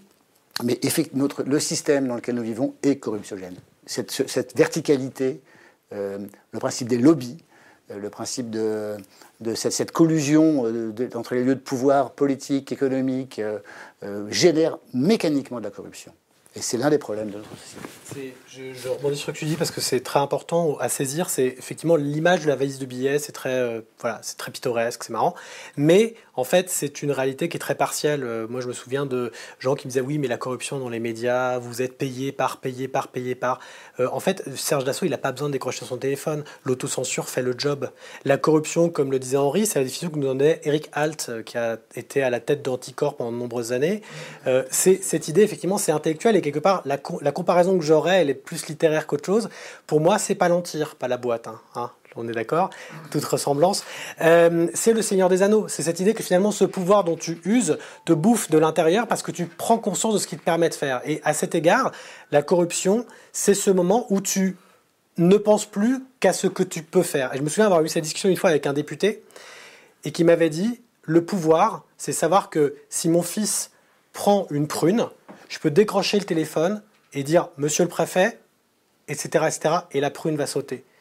Et je disais Mais ça veut dire que vous le faites? Il dit Non, je peux le faire. C'est ça le pouvoir. Et c'est ça le problème. Ça, c'est la corruption. Pensez à ça.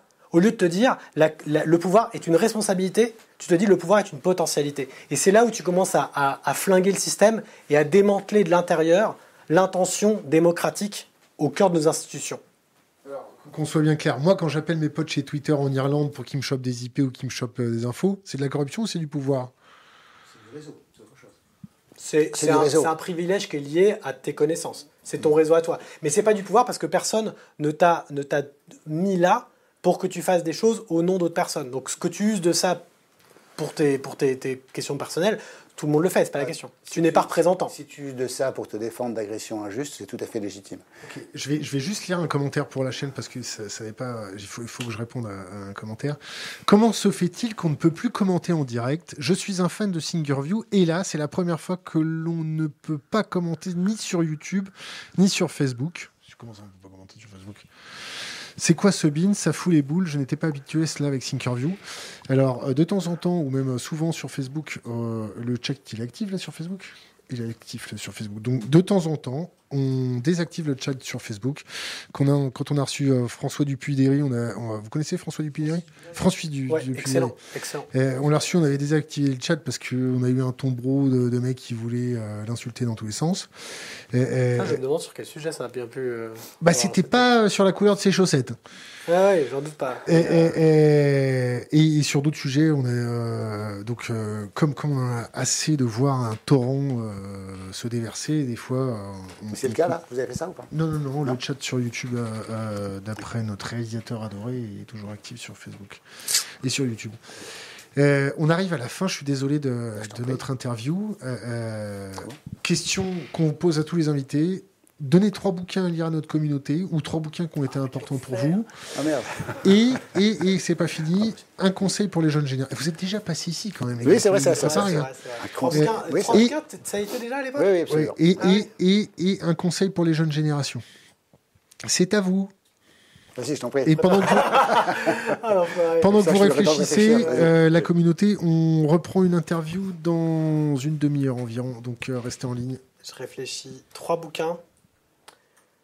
Trois bouquins. Alors, La gouvernance par les nombres d'Alain Supio, Collège de France. Euh, comment la construction, non pas du chiffre, mais de l'idée que le chiffre est la réponse. Typiquement, pour rebondir sur ce que disait Henri tout à l'heure, c'est un sujet qui, moi, me préoccupe beaucoup, la data littératie et comprendre comment la donnée est elle-même un, obtenu. Voilà, quelque chose de. Le songe. C'est ça. Alors, tu parles de songe, du coup, je rebondis là-dessus. Ursula K. Le Guin, Les Dépossédés, euh, de la SF féministe, écolo, anarchiste, fantastique, qui permet de découvrir euh, un truc qui est rare, et c'était une des grandes thèses d'Ursula. Le Guin, c'est on passe une grosse partie de notre temps à rêver dans un moment qui est euh, libre euh, des contingences du pouvoir. Et dans ce moment-là, on peut inventer un monde qu'on rêverait. Donc il faut peupler les imaginaires de SF, de fantasy, de, ça. Et c'est ce qu'elle fait brillamment. la main gauche de la nuit aussi. Enfin, tout Ursula K. Le Guin, formidable, qui a disparu après un dernier cri de rage contre Amazon. Donc c'est quelqu'un d'éminemment recommandable, une, autrice fantastique. Et un troisième bouquin, c'est horrible, c'est... Euh, euh, tu veux pas en donner euh, un ou deux, toi? Pardon. Ah. et deux, ah non, j'en aurai un troisième, mais il faut juste d'une seconde plus. Vas-y, Henri. Donc, prépare ton conseil pour les jeunes générations et vas-y, Henri, pour les bouquins. Ouais. Quatre d'un coup. C'est le Quatuor de Los Angeles de James Ellroy. Et si je le dis là, parce que c'est, en fait, c'est le, c'est le, par, le biais d'enquêtes policières, ça commence par le Dahlia Noir et ça se termine euh, dans les années 70-80. Euh, et après, il enchaîne d'ailleurs par une trilogie vachement intéressante euh, qui poursuit jusqu'aux, États-Unis d'aujourd'hui, sur contemporaine des États-Unis. tu vois la manière dont le libéralisme, les États-Unis, donc le, le porte-avions du libéralisme, du néolibéralisme, est, est une société totalement amorale la question de la morale, de l'éthique ne se pose pas. Elle est, elle est, elle est absente, juste absente. la question de la justice, de la réciprocité, de, de l'inclusivité, de l'égalité, sont des questions qui ne se posent pas. Et qui, qui seraient, non seulement elles ne se posent pas, mais il ne faut pas qu'elles se posent. Et, c'est pas, un livre à thème, hein, c'est vraiment du polar, avec le génie de James Ellroy, il écrit absolument brillamment, des, polars très touffus, très complexes, avec des, très documentés aussi, comme les écrivains américains savent le faire, euh, s'emparant de, des problématiques de la mafia, de la constitution euh, des rapports de pouvoir entre la police. C'est un peu, c'est un peu, c'est un peu ce, que, ce, qui préfigure de, Simon avec son travail sur The Wire. C'est-à-dire que comment effectivement euh, euh, une société aux États-Unis, c'est des forces politiques, des forces policières qui sont assez distinctes, qui sont élues. Et ce qui est intéressant, outre le plaisir du roman et du récit, c'est vraiment l'antithèse de ce qu'on désire tous naturellement quand on est juste un tout petit peu attentif au bonheur des siens et des autres. Et voilà. Et c'est vachement intéressant. Voilà, je pense que c'est une démonstration en creux de tout ce, que, à, ce à quoi on est confronté, en fait. Troisième roman d'actualité, Americana, Shimananda Ngozi Aishi, autrice euh, nigériane, émigrée aux États-Unis, qui, tu vois, je te parlais tout à l'heure de la vie d'Antoine et de ce que c'est de la vie de Saint Antoine, père des moines, euh, ce que c'est que le mal, et ben là, euh, Americana, ce que c'est que le racisme aux États-Unis. Est-ce que c'est aussi que être une Africaine qui va aux États-Unis, qui revient dans son pays au Nigeria, c'est passionnant. Par ailleurs, ça jette un éclairage sur la société contemporaine nigériane, euh, qui est probablement l'un des, pays les plus fous euh, du monde et dont trop peu de gens parlent en France. Euh, c'est remarquable et je pense que c'est un bouquin qui est d'actualité. Et du coup, tu disais conseil aux générations futures. bah, ne prenez pas votre carte d'un parti politique, allez plutôt euh, faire ce que vous aimez et d'une manière qui vous paraît juste. Euh, rentrer dans des Fab Labs, euh, créer des scopes, la, forme la façon dont vous travaillez, la façon dont vous apprenez, la façon dont vous vous nourrissez, la façon dont vous interagissez avec les autres sont des engagements politiques. Donc engagez-vous autant que vous y arrivez, parce que c'est pas facile, mais engagez-vous parce que on va pas y arriver tout seul et on ne sera jamais assez. Oui, un conseil pour les jeunes générations? Je poursuis dans la continuité. Ne, croyez pas ceux qui vous disent que c'est pas possible. Euh, quoi que ce soit d'ailleurs. Euh, vous, ce que vous pouvez faire, euh, ce qu'on que, ce qu'on peut faire ensemble. Ne croyez pas non plus ceux qui disent on sait comment faire, faites-moi nous confiance, on va le faire. Vote pour nous, on va le faire, nous. soyez, soyez attentifs. Méfiez-vous des dogmes, des réponses toutes faites. Continuez à vous poser des questions, ne cherchez pas nécessairement les réponses. Euh, la, réponse, c'est la faillite de la question, c'est le malheur de la question. La question, elle ouvre des perspectives et tout est possible. Une réponse, c'est le faire, mais c'est fini, quoi. On sait. On sait que la Terre est plate. On sait que euh, tel ou tel groupe est méchant et que nous, on est bon. Voilà. Euh, méfiez-vous des réponses. Posez-vous des questions, ça fait avancer. On passe le bonjour à votre troisième compère Julien. Oui, Julien nous manque. Qui n'était pas avec euh, nous. On l'embrasse et on vous remercie, messieurs, d'être venus chez nous. Merci, merci à toi, merci à vous. Merci beaucoup.